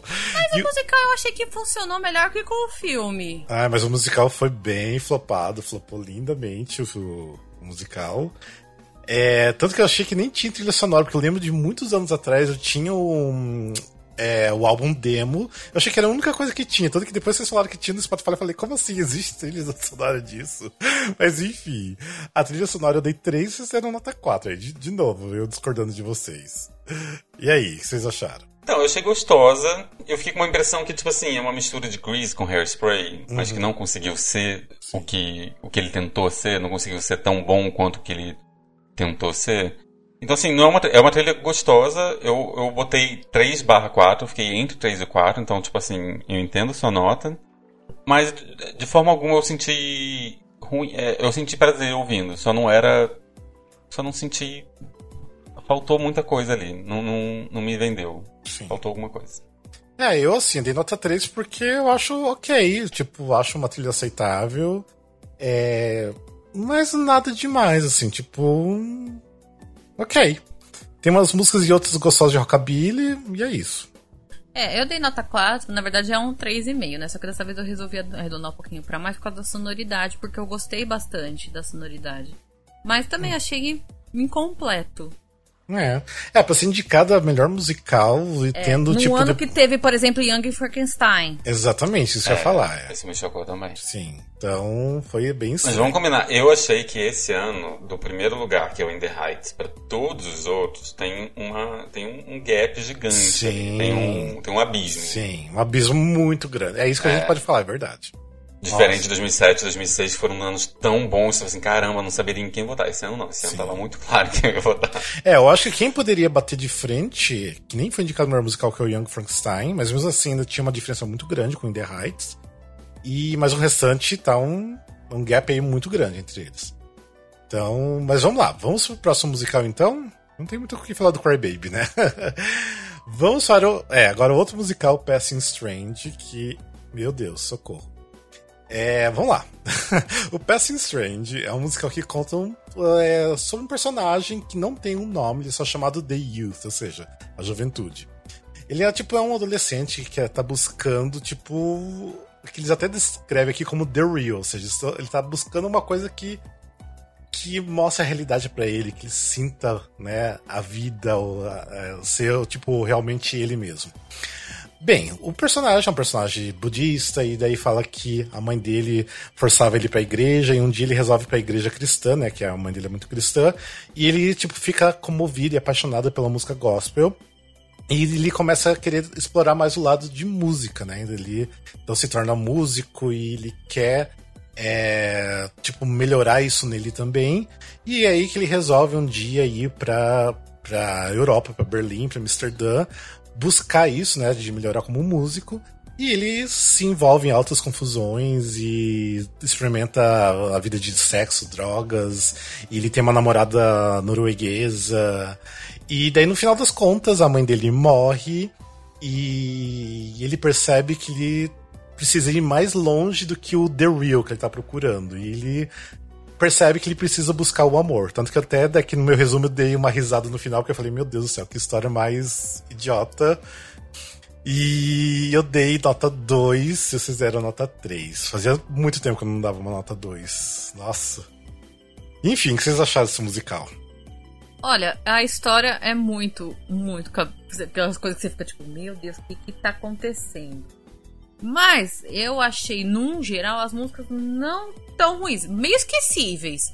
Nossa, mas... totalmente esquecíveis. Totalmente esquecível. Esquecível, mas eu achei assim. Não ruim, mas também não bom. Não uma coisa que eu vou ficar, nossa, vou ouvir isso de novo, nossa, que legal. Não, mas eu, num geral, eu não achei tão ruim, não. Tem uma ou outra ali que você pega e fala, hum, isso é interessante. Então é. Hum fiz meio que uma média, sabe? Porque para mim é uma música que provavelmente eu nunca mais vou ouvir na vida. Gente, tem pro shot disso, viu? Foi lançado no cinema, o pro shot de, da Broadway. E se não me engano, gravado pelo Spike Lee. Sim, gravado pelo Sim. Spike Lee, exatamente. Exatamente. Então. Ah, mas, mas é eu não tenho gente, nem é... vontade de procurar esse pro shot. Não tenho vontade Eu de... também não. Então, o fato de nenhum de nós ter sequer procurado esse pro shot diz muito sobre esse musical. É. Eu fiquei uhum. com a sensação, pelo que eu li, que ele talvez no palco seja bom pelo, assim, pelo, pelas pessoas que envolveu, por estar, por estar indicado a melhor musical no ano que tinha o Young Frankenstein. Eu acho que talvez no palco seja incrível, porque pessoas que eu confio na opinião, tipo Spike Lee, acharam incrível. Uhum. Mas, uhum. lendo só e ouvindo a trilha, pareceu bem perna longa de batom. bem, tipo, uh, é. Bem, sou sommelier de música. Não sei, me pareceu uma coisa muito pedante, não sei. Mas pode ser, assim, só a impressão que passou sobre assim, ah, eu sou a juventude, estou procurando o real. Nossa, pareceu muito Sim. chato. Sim. Mas, e a, a, trilha, assim, eu não sou a pessoa mais rock and roll do mundo. É, não é, essa trilha não é uma trilha que me apeteça como um todo. É, é a sonoridade não me apetecia. Por exemplo, Cry Baby, só a sonoridade por si só já me apetecia, por mais que eu não uhum. amasse tanto Uhum. E esse foi o contrário. Eu já não me apeteceu nem a sonoridade. Amigo, mas nem então. eu que sou uma pessoa rock and roll fiquei assim com essa coisa musical. É. E tem uma. Eu tinha dado nota 3 quando eu tava escutando, porque assim, eu começo a escutar e já vou colocando minha nota, daí vou alterando conforme eu vou, vou escutando, né? Então eu tinha chegado a nota 3, aí entrou uma música e ficava repetindo Amsterdã o tempo todo, ficava Amsterdã, Amsterdã, Amsterdã. Eu falei, meu Deus do céu, que coisa mais chata, cala a boca. Daí eu fui lá e dei nota 2. Tipo. É. Daí eu não consegui realmente voltar pro 3. Não teve como. E desde então, Rafa odeia Amsterdã. Então não, né? quero muito ir pra lá, quero muito Amsterdã. Quando você chegar lá, você só vai pensar nessa trilha. Nossa, nem vou lembrar disso. Vai passar a gravação de hoje, nem vou lembrar desse, desse musical mais. Mas enfim, pra mim é um musical bem esquecível. Não tenho vontade de ver o Pro Shot. Enfim. Eu abri pra ver uma cena e outra, o trailer, não achei nada interessante. Então. Mas não tem cara mesmo. Não é. Vamos para o próximo musical que foi indicado melhor musical, que é o Xanadu. Xanadu. Xanadu. Xanadu é um musical baseado naquele famoso filme da Olivia Newton-John dos anos 80. Conta a história da Clio, que é uma musa grega que decide calçar patins. e aí ela vai ajudar o Sonic, que é um artista com. Assim, ele é meio burro, mas ele tem um coração muito grande para descobrir a própria criatividade deles. E aí eles trabalham juntos pra reconstruir, achei isso uma tradução ótima, o ápice das artes, que é uma discoteca. é, tipo, a história é muito bobinha. Tipo, porque o filme original é Muito ruim. bobinha, Mas, gente, é, é- é- é bom esse musical. É cara aquele caso que eu e o Rafa a gente gosta da história bem boba, mas tudo muito colorido, tudo muito farofada. Eu falei, meu Deus, que negócio legal! O que eu acho, assim, tipo assim, quem conhece o filme original Sh- Xanadu sabe que é um musical é, ruim, mas é aquele ruim bom, que é irresistível, sabe? Tipo, tipo, você começa a assistir você fala, meu Deus, isso Que é ruim, mas tipo, ruim você que não ele quer. fica legal. Ele é tão ruim que ele Sim. fica legal. E pra mim, o genial da, da montagem da Broadway é que eles sabem disso, e eles tiram, tipo, é, sarro de ser ruim, sabe? Tipo, tanto que Sim. a personagem fala que ela vai, tipo, ter um sotaque australiano, né? Tipo, igual da Olivia Newton-John e tudo mais. É, então eles se montam, tipo, tirando sarro do próprio filme, sabe? Então, da própria história. O que eu acho genial. E tem músicas incríveis. Eu dei. é, eu e Letícia demos nota 4 e Felipe deu nota 3. Ah, aí já não entendo aí. Como assim? Aí já vamos ter que brigar. Felipe? Gente, eu não gosto da trilha, eu não gosto do filme, eu não gosto do musical. Eu não Meu entendo como que Deus, isso passou na frente de Jovem Deus. Frankenstein. Eu não, eu não gosto mesmo. E assim, é o único motivo pelo qual eu queria muito, muito, muito ver esse musical é porque eu coleciono Playbill e não tem nenhuma outra, nenhum outro musical que comece com a letra X. X. Ah, tá. Esse é o único motivo pelo qual eu preciso assistir esse musical pra ter essa Playbill. Mas eu não gosto, assim, pra mim, assim, não é... e pra mim as melhores músicas ainda são as músicas do filme. é, não. Então, sim. que, que eu já Ah, nem sim. acho grandes coisas. Então, assim, apesar da Carrie Butler ser maravilhosa, o Shane Jackson tá legal, não, não, não tem nada a dizer sobre eles. Mas não é um musical que eu não tenho vontade de ouvir. Pra mim não é nem chiclete, sabe? Porque às vezes é ruim, mas é chiclete. Pra mim nem chiclete. Pô. Nossa, a música I'm Alive e Xanadu mesmo são incríveis. Nossa, Nossa. amo, amo de paixão. Gente, lembrando que teve versão brasileira com a Sim. querida Dani Vinitz. Sim. Dani Vinitz caindo das alturas. Tadinha. Caindo de In The Heights. É, In the Heights, exatamente. Ai, que horror, gente. Mas enfim. É, mas quem assistiu na época o Xanadu também no Brasil falou que era tipo bagaceiro igual lá na Broadway e que era ruim, mas era gostoso de assistir. E é isso. Eu acho que o Xanadu nasceu pra ser isso. Não tem como. Gente, e pensar que Xanadu filme tinha Gene Kelly, tipo, fazendo. Acho que foi o último filme de Gene. Kelly, né? Se não me engano. É. E imagina, né? Mas, ah, enfim. Acontece. É delicioso. Bem, vamos. Gente, olha, só pra efeito de comparação, pra só pra vocês entenderem quem tava indicado a Revival nesse ano. Ah, South Pacific, Grease, Gypsy e Sunday in the Park with George. Então, tipo assim, tirando o In the Heights, pra mim isso foi um ano que, tipo assim, gente, ignora os originais, vamos olhar só pros revivals. É, foi o ano que nosso brasileiro, né, o Paulo Schott, ganhou como Ganhou. melhor ator. Exatamente. É bom lembrar disso, que maravilhoso. O único brasileiro a ganhar um Tony Awards. É, bem, de outros musicais que foram indicados a melhor musical, é, quer dizer, que não foram indicados a melhor musical, mas foram indicados em outras categorias, é o Catered Affair, que eu dei nota 4, que é baseado num filme chamado Catered Affair. Achei bem interessante, muito interessante. Nossa, muito interessante mesmo. Não sei porque eu dei nota 4, porque eu agora tô lembrando que eu tava vontade de dar nota 5. Tô alterando aqui, É. Dead Space 5. Gente, a história é muito fofinha, as músicas são lindíssimas, lindíssimas as músicas. E tem Young Frankenstein, pra mim não consigo entender como não foi indicado o melhor musical, pra mim é nota 5. Um musical grandioso do Mel Brooks, que é o mesmo do The Producers. Incrível, incrível, incrível, incrível, incrível. Elenco, tipo, o elenco de Young Frankenstein, meu Deus do céu, tipo, o que era aquele elenco? Então, e teve o musical The Little Mermaid, que é a Pequena Sereia, que não fiz questão de escutar. Então, é isso. que eu amo tanto que eu não fiz questão de Eu escutar. só queria falar que o Rafael mandou no grupo assim: Gente, vocês não vão me fazer ouvir The Little Mermaid, né? Eu já sofri demais com o Shrek.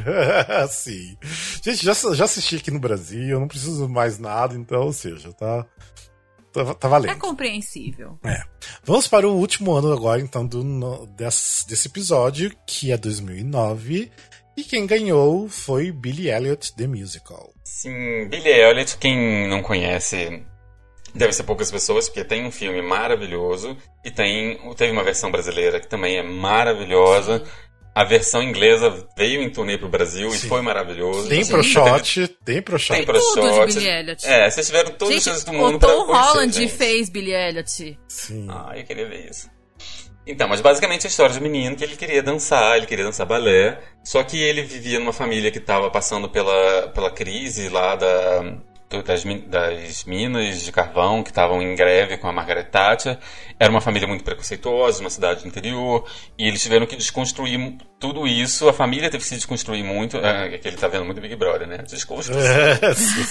eles tiveram que entender muito sobre isso e se desfazer muito para conseguir entender que o menino tinha um talento fenomenal e que precisava ser explorado. E tem a professora maravilhosa, enfim, tem músicas de Elton John. Sim. É, uhum. é, uma, é, um, é um musical assim que faz jus ao filme. O filme é também maravilhoso, mas o musical consegue fazer jus.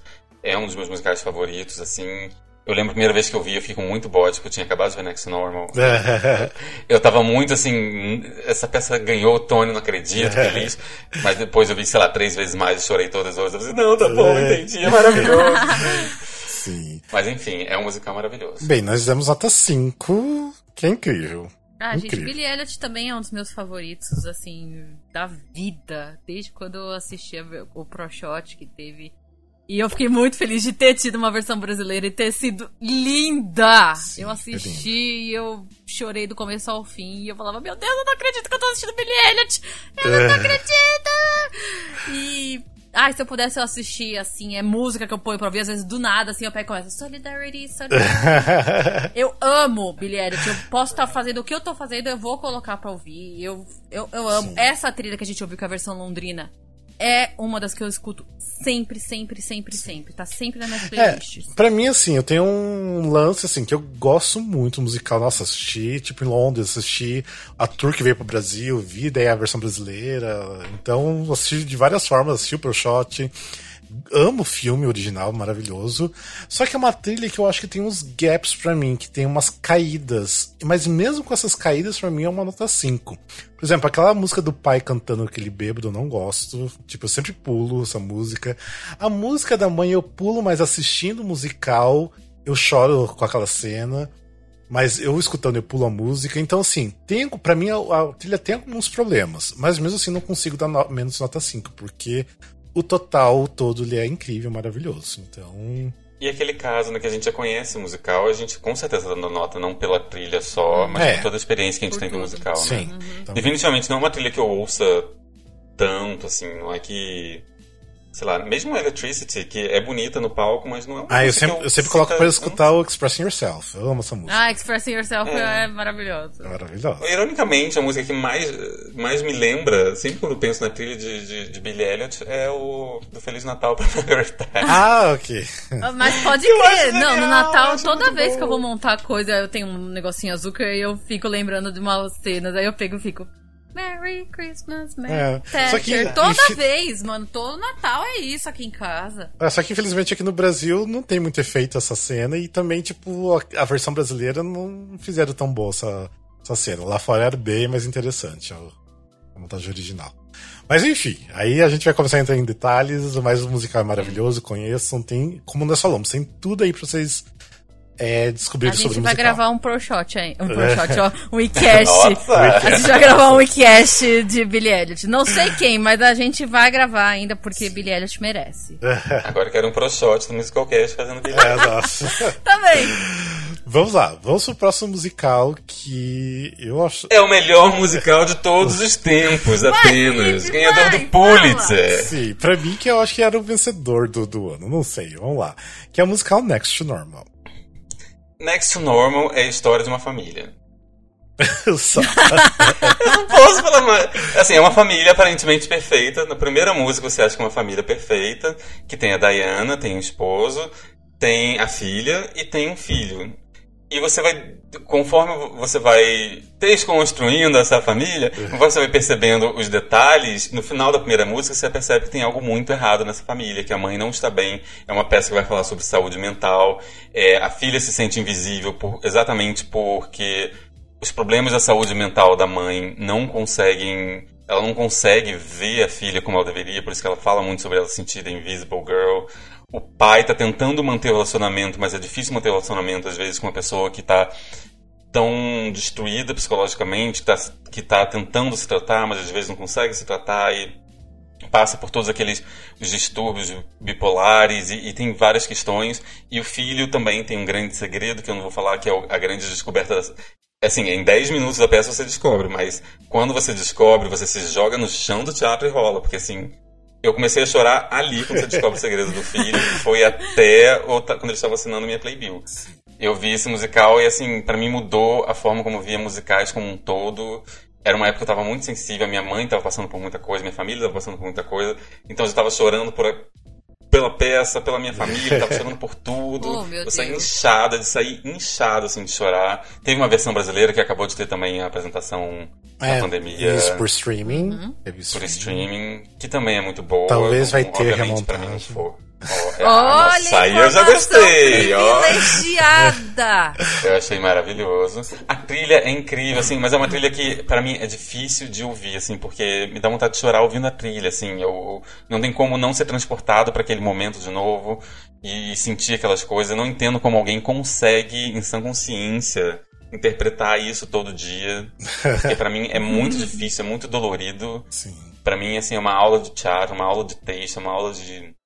De tudo, assim, de musical. É, a Vanessa Gerbelli que fazia aqui no Brasil, né? Perguntaram isso pra ela, como ela conseguia fazer a- essa personagem toda noite, né? Ela falou que pra ela, tipo assim, era uma catarse naquele momento. E quando ela saía de lá, tipo, ela saía renovada, tipo assim, como se tivesse sido uma terapia pra ela. E depois ela se sentia, tipo, maravilhosamente bem, porque eu acho assim que a entrega tem que ser muito forte, tem que ser muito pesada ali, né? Mas então, eu acho assim, pro ator, assim, quem faz, né? A atriz que faz essa, essa personagem, todos que fizeram já maravilhosamente bem. Nossa, deve ser in- incrível, né? Tipo, é praticamente um presente, né, para as atrizes. Então. Mas assim, todos nós temos nota 5, é uma trilha do caralho. Não tem nem o que falar, Né? cara. A história é forte, bonita, pesada. Chorei todas as vezes que eu já assisti. Enfim, nossa, gente. É, é o musical pra mim. 2009 merecia ser o melhor musical Next to Normal. Enfim. É isso. Não tem muito Por mais que eu ame Bilhetes, mas merecia Next Normal, né? Sim. E assim, eu, eu sempre conto essa história, mas eu não vi com o elenco original, eu vi com a Mary Maisie, que era casada com um ator que fazia o marido dela na peça. E eu ficava pensando, como que ela canta isso pro marido dela, sabe? Toda noite. Deve ser. Esses dois vão juntos pra casa. E tipo assim, e aí, você queria jantar o quê? Salada? Ai. Gente, eu não, não concebi, assim, fa- falecida. Nossa, Mary Maisie queria ter visto ela ao vivo. Ah, meu Deus do Foi céu. incrível. Ah, sempre fica um, um peso no coração quando lembro da morte dela, mas enfim. Ah, vamos lá então. Vamos pro próximo musical, que é o Rock of Ages, que é. Eu ia falar, que é a escola do rock. Geralmente mais leve, né? Que é a escola do rock, é, não, né? Vamos, do vamos, vamos amenizar o clima, a gente ficou muito pra baixo. É, o Rock of Ages ou a Era do Rock, como teve aqui no Brasil. É, é um jukebox de músicas de rock dos anos 80. E se você quiser conhecer a história, eu e o Alexandre gravamos um e-cast completinho sobre o Rock of Ages. A gente deu muita risada, a gente explicou direitinho. E vão lá ouvir, que é. Eu não vou ficar explicando a mesma história de novo, porque já tem versão brasileira, tem filme que é totalmente diferente, mas tem filme. É, não é totalmente diferente, mas é diferente. É diferente. É diferente. E eu não vou ficar explicando aqui a história. O que você precisa saber é um jukebox dos anos 80, tem muito cabelo comprido e Sim. aquelas roupas brega dos anos 80 e rock e aço de rock. É, é uma homenagem pronto, aos, ao rock dos anos 80. É uma grande A gente vai homenagem. eu dizer perfeito. Eu dei 4, mas é aquele 4 assim, né? 4.9.99999. Eu, Eu também ia querendo dar um Ages. 5 e Felipe deu nota 3, que eu não consigo entender. Eu, agora a gente vai ter que brigar, Felipe. Por que, que você É, deu nota foi aí, 3? quando, quando eu vi seu fundo, eu falei assim, ih, meu Deus, vai ter briga hoje. eu não gosto, gente. Eu fui algumas vezes na Broadway quando eu tava passando Rock of Ages e todas as vezes todo mundo me falava, você tem que assistir. Eu falei assim, é. E eu, eu não assisti, deixei passar e até sair de cartaz. Eu não gosto, não gosto da história. E você não As assistiu músicas são boas. aqui no Brasil, era do rock? Assisti. Ai, meu Deus do céu. Ai, Felipe. Não é pra mim, não é pra mim. Eu não sou exatamente fã de rock dos anos 80, não é o meu estilo de música, não é o meu estilo de. Não é uma trilha ruim, obviamente. Tá... Eu acho que tá num nível assim que dificilmente fazem trilhas ruins, ainda mais quando é um jukebox, assim, com músicas que são conhecidas. É gostoso de ouvir, mas não ouviria. Não é uma trilha que eu ouço, não. Ai, o meu sonho é assistir uma montagem assim, mas que seja assim, pista, não é tipo um teatro, que os, tipo, todo mundo de pé, tipo, showzão de rock. É a house e, party. É, e de ser tipo todo mundo cantando junto e aquela vibe lá em cima, porque esse musical é maravilhoso. Eu amo, amo. Eu amo. Inclusive, eu quero deixar registrado aqui, no dia ó, 28 de fevereiro de 2021, eu estou falando isso de novo. Que quando acabar a pandemia, eu e Rafael vamos fazer uma carreata ouvindo Hard in My Heart Nossa, ao, último, ao último volume no carro. A gente vai colocar muito alto isso. Então, quem quiser juntar aí, a, a gente, gente cantando. combina. A gente faz uma carreata ouvindo Hard in My Heart, porque essa música merece. Não, mas Eu tenho dentista nesse dia, tá? Não. Mas isso teria que ser tipo numa rodovia, tipo assim, alta velocidade, colocar essa música alta. A assim, gente dá um jeito, amigo. Sim, pra- sentiu- Rodovia aqui em São Paulo não é, falta. Sentir o vento na cara e cantando, gritando aquela música. É muito incrível. Porque É assim, bom. gente, a, única vez que. Agora contando historinha. A única vez que eu e o Rafael a gente tentou assistir juntos. Lembra que a sessão cancelou? Cancelou? Cancelou, a gente não assistiu junto. Foi a única sessão cancelada da Era do Rock. A gente Mas combinou cê- de ir junto. Mas tem uma foto nossa sentado no, na plateia, Sim, amigo, foi antes da gente saber que ia ser cancelado. A gente chegou a ficar lá no teatro. Por que que foi cancelado? Ah, não faz pergunta difícil que eu não lembro. Eu lembro que foi cancelado e você ficou super triste porque a gente tinha marcado de ir junto, de assistir junto. Teve uma sessão cancelada. Eu não lembro disso, sério? Foi, juro pra você que foi uma sessão cancelada porque eu não tinha assistido ainda a versão brasileira. E aí você falou, ah, então vamos comigo. Aí a gente combinou tudo direitinho, a gente foi, chegamos lá, ficamos ainda mó tempo, porque a gente chegou super cedo. Combinamos, ficamos lá no, no foyer do Porto Seguro ainda um tempão. E aí anunciou que tinha sido cancelada a sessão. Não lembro por quê, acho que foi algum de- defeito técnico. Ah, foi problema na mesa de som. Eu lembro agora. Foi algum problema na mesa de som, se eu não me engano. Tá. Ah, tá. eu acho que foi. Aí a gente ficou mó triste. Aí no fim a gente acabou não assistindo juntos. Nossa, eu jurava que a gente tinha assistido junto. É, porque a gente, é que a gente foi outras vezes no Porto Seguro por causa do Rock and Roll Show, né? Então por isso É, que a gente foi no Rock and Horror Tá. Show, a gente foi junto. Sim. Nossa, mas assim, aqui no Brasil eu assisti, eu acho, três, quatro vezes, se eu não me engano. Eu também. Nossa, foi É muito mu- legal. Foi muito bem feita a versão brasileira, foi muito legal. Eu gostei Gente, muito. inclusive até hoje eu sonho com essa volta, porque acabaram, quando acabou o último dia da temporada, falaram, não, vai voltar, vai voltar, vai Sim, não voltar. voltou. Não voltou. É, queria. Saudades, Rockabates. Mas vamos lá então, vamos para o próximo musical. Agora deixa o Felipe falar do Shrek. É, vamos lá pro Shrek The Musical. Shrek the Musical, que foi o primeiro musical que eu vi na Broadway, em todos os- na minha vida. É, conta a história do Shrek do filme, é, é bem parecido, só que na verdade ele só coloca um, um pouco mais de camadas na história. Então você conhece como que foi que, a, por exemplo, a Fiona foi mandada pro, pra torre, como que o Shrek foi parar no pântano. Então, assim, ele dá uma destrinchada, porque realmente o filme tem uma hora e meia e o musical tem duas horas e meia. Então ele só coloca um pouco mais de camadas. Mas é basicamente a história do filme. Eu- O Shrek vai salvar a Fiona para entregar pro Farquaad, né? Aqui as notas foram, né? Eu dei nota 2, Letícia deu nota 3, Felipe deu nota 4. Peraí, vamos fazer então na ordem decrescente. Felipe, por que, que você deu quatro? Então, eu tenho um carinho especial pelo musical. Foi onde eu conheci Sutton Foster. Quando eu fui pra lá, eu não sabia ideia de quem é essa, essa louca aí. E me apaixonei. Tem um sapateado maravilhoso. É, eu realmente acho que tem músicas ali que eu amo. Eu lembro eu ficava, quando a gente foi pra Curitiba, eu e Glauber, a gente ficou cantando várias músicas. E uma das minhas músicas favoritas, o ruim é que do nada eles começam a peidar, literalmente, né? É. Mas eu adoro I Think I Got You Beat, onde eles ficam, tipo, contando as mazelas da vida deles e tentando quem tem a, a pior vida. Só que do nada eles começam a peidar e a rotar, e esse é pra mim é um pouco do problema do musical, mas eu adoro Morning Person, adoro When Words Fail, eu adoro Big Bi- Bright Beautiful World. Então assim, tem muitas músicas que eu adoro, mas eu entendo que é um musical falho, assim, tem vários problemas. Esse musical, obviamente, tem a gravação dele com a Sutton Foster. Ainda tem na, na Netflix? Porque nunca saí da Netflix, né? Eu acho que tem. Tá, é. É, faz um tempo que eu não vejo.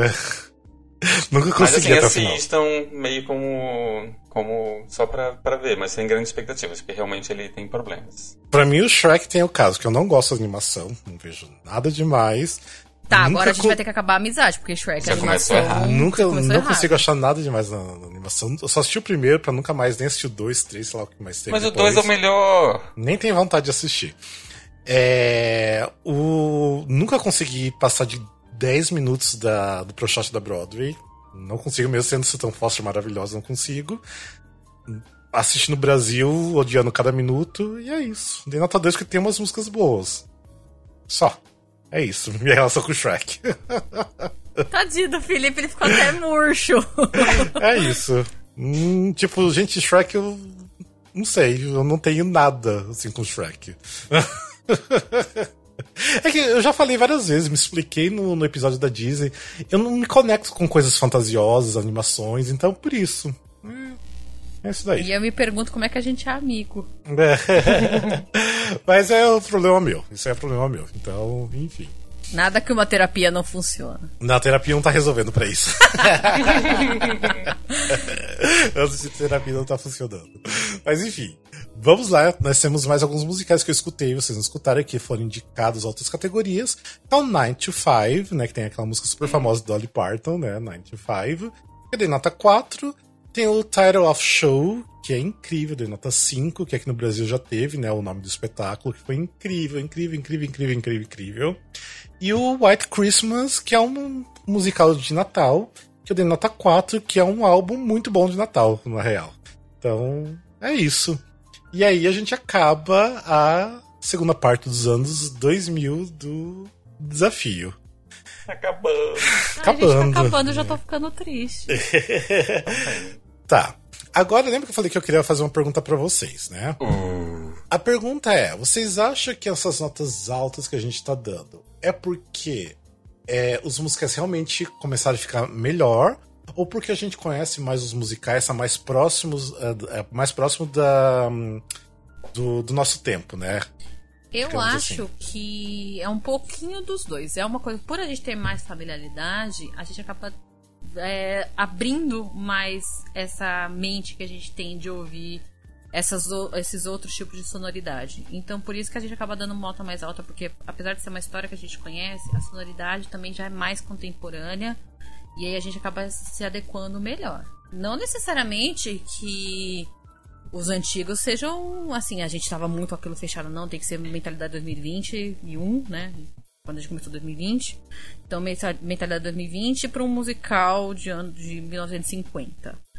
Então, eu acho que é, a gente tendo essa visão mais ampla da nossa modernidade hoje em dia, a gente tem essa cabeça mais aberta a estes musicais mais modernos. Eu Sim. acho que a gente ficou mais leniente também. Hoje em dia, pensando bem, provavelmente eu dei, sei lá, dois pra Guys and Dolls. Uhum. Talvez se Guys and Dolls fosse de 2010, talvez não tivesse dado, Sim. sabe? Eu acho que de alguma forma, acho que a gente foi ficando bem mais... Acho de alguma forma menos exigente, mas não sei. Por ter ouvido muita coisa, a gente foi abrindo. Talvez se a gente, por exemplo, se eu pegasse a lista agora de novo, de trás pra, não, não eu vá ouvir de novo, mas se eu fosse pegar de novo de trás para frente e, e, pegar lá do começo, talvez eu mudasse várias notas mais de acordo com conforme minha cabeça foi uhum. Modificando ao longo. Porque tem isso também, né? A gente tá fazendo esse, esse, esse desafio e querendo ou não, nossa cabeça muda, Sim. nosso pensamento muda, nossa visão de musical muda, porque a gente tá vendo muita coisa, né? É, a gente tá fazendo esse desafio desde julho do ano passado, então é um tempo já, né? Tá é quase um a pandemia inteira. Sim. E, mas enfim, eu acho assim que, como até o Felipe falou, né, que pela experiência a gente do, do Billy Elliot, né, que você comentou, eu acho que como a gente já tem essa experiência de assistir e ter muito mais informações, eu acho que a gente vai mais pelo lado, né, do sentimental, pelo, pelo né, pelo todo, não só pela trilha também. Mas eu acho assim que depois de 2000 a Broadway entendeu o que, é realmente Broadway. Tipo, até ali, até antes, até ali, metade dos anos 90, ele estava ainda tentando se entender o que que era, né, o tipo, o business, né, tipo, o negócio realmente de grana, de, enfim, capitalismo. Então acho que eles começaram a entender o que é realmente Broadway, de fazer realmente o, os musicais, e por isso que eu acho que ficou muito mais coerente, sabe, de realmente se se vamos botar um musical na Broadway, tem que ser bom. Tipo, não dá para colocar qualquer porcaria. Então, eu acho que tem um pouco de tudo, sabe? Mas realmente, depois de 2000 é difícil a gente odiar um musical, né? Tipo, não uhum. gostar. Tipo, é, odiar 100%, porque é. que, nem, que nem no caso do seu do Shrek, que você falou que Tudo bem. Mas é uma questão bem pessoal. É questão Sim, bem não, mas pessoal, entendo o que eu quero dizer, que eu também uhum. sou meio termo, porque eu gosto da, da animação. Mas aí a gente tem a, essa situação que aconteceu. Ele é falho, porém tem algumas coisas que salvam. Então eu acho Sim. que a maioria agora vai ser isso. Mesmo que a gente não goste, a gente vai achar alguma coisa que a gente goste. Uhum. É, até mesmo porque agora na, na década de 2010 a gente vai entrando nos musicais que realmente é tá muito próximo da gente. A gente viveu todos esses musicais vendo Tony e... Tudo bem, tô assistindo Tony, sei lá, acho que desde 2007, não lembro, 2006, 2007. Mas eu acho que assim, tá muito mais próximo de mim agora, né? Tipo, são musicais que já teve várias montagens aqui no Brasil, a gente conseguiu um pro shot, a gente conseguiu um bootleg muito mais fácil, então tá muito mais próximo, então vai ser difícil a gente dar uma nota mais baixa, mas eu acho que é pela essa proximidade, né? Então, veremos, veremos como que vai ser né? Mas ou seja, isso aqui então a gente terminou a década de 2000, depois mais dois episódios a gente termina tudo. Finalmente. É, é, porque tá cansativo, cansativo, mas vamos lá, né? Gente, outra coisa também, é, antes da gente finalizar, quero pedir desculpas também, principalmente nossos assinantes, que teve duas semanas que a gente não lançou episódio, mas é por questão de tempo, realmente. É, tá todo mundo trabalhando muito, principalmente eu. E também tem outra coisa que talvez, ainda não sei como que será, se tipo ninguém conseguir né, me ajudar nisso, a gente fará um hiato, não sei de quanto tempo, porque eu vou começar a trabalhar pesadamente em relação ao musical do Dom Pedro I, né? Então eu vou começar a editar um monte de coisa, então eu vou ter que deixar o foco do Musical Cast um pouco de lado, mas não tô falando que isso vai ser o fim do Musical Cast, então é isso. É só realmente um pequeno e rápido hiato para eu focar toda a energia no Dom Pedro I para entregar para vocês que esse musical vai ser maravilhoso. Sim. Ou seja, não vão ter musical cast por um tempinho aí. Acho que vai ser coisa de umas duas, três semanas, né? Mas a gente ainda vai tentar gravar, deixar a coisa gravada e lançar. Tipo, não tô falando que vai ser realmente isso, não tô batendo martelo que vai ter um hiato. Talvez terá um hiato, tá? E, mas é isso. Eu acho que o Dom Pedro I vai ser maravilhoso. Vocês vão amar, vocês vão ver que vai valer a pena não ter tido Musical Cast por um tempo por causa do Dom Pedro. tá bom? Gente, e é isso. Obrigado, Felipe e Letícia, de novo, por continuar o desafio e gravar aqui no domingo de manhã. Gente, lembrando que a gente tem é, nossas redes sociais aqui na descrição do vídeo, se você está vendo o vídeo, na descrição do podcast, se você está ouvindo o podcast.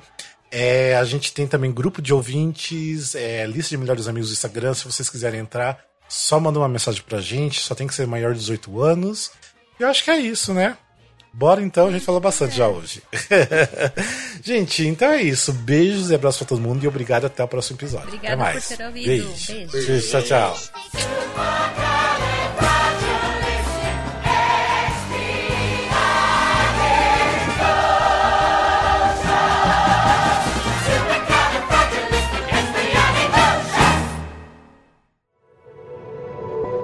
Este podcast faz parte do movimento LGBT Podcasters. Conheça outros podcasts através da hashtag LGBT Podcasters ou do site www.lgbtpodcasters.com.br.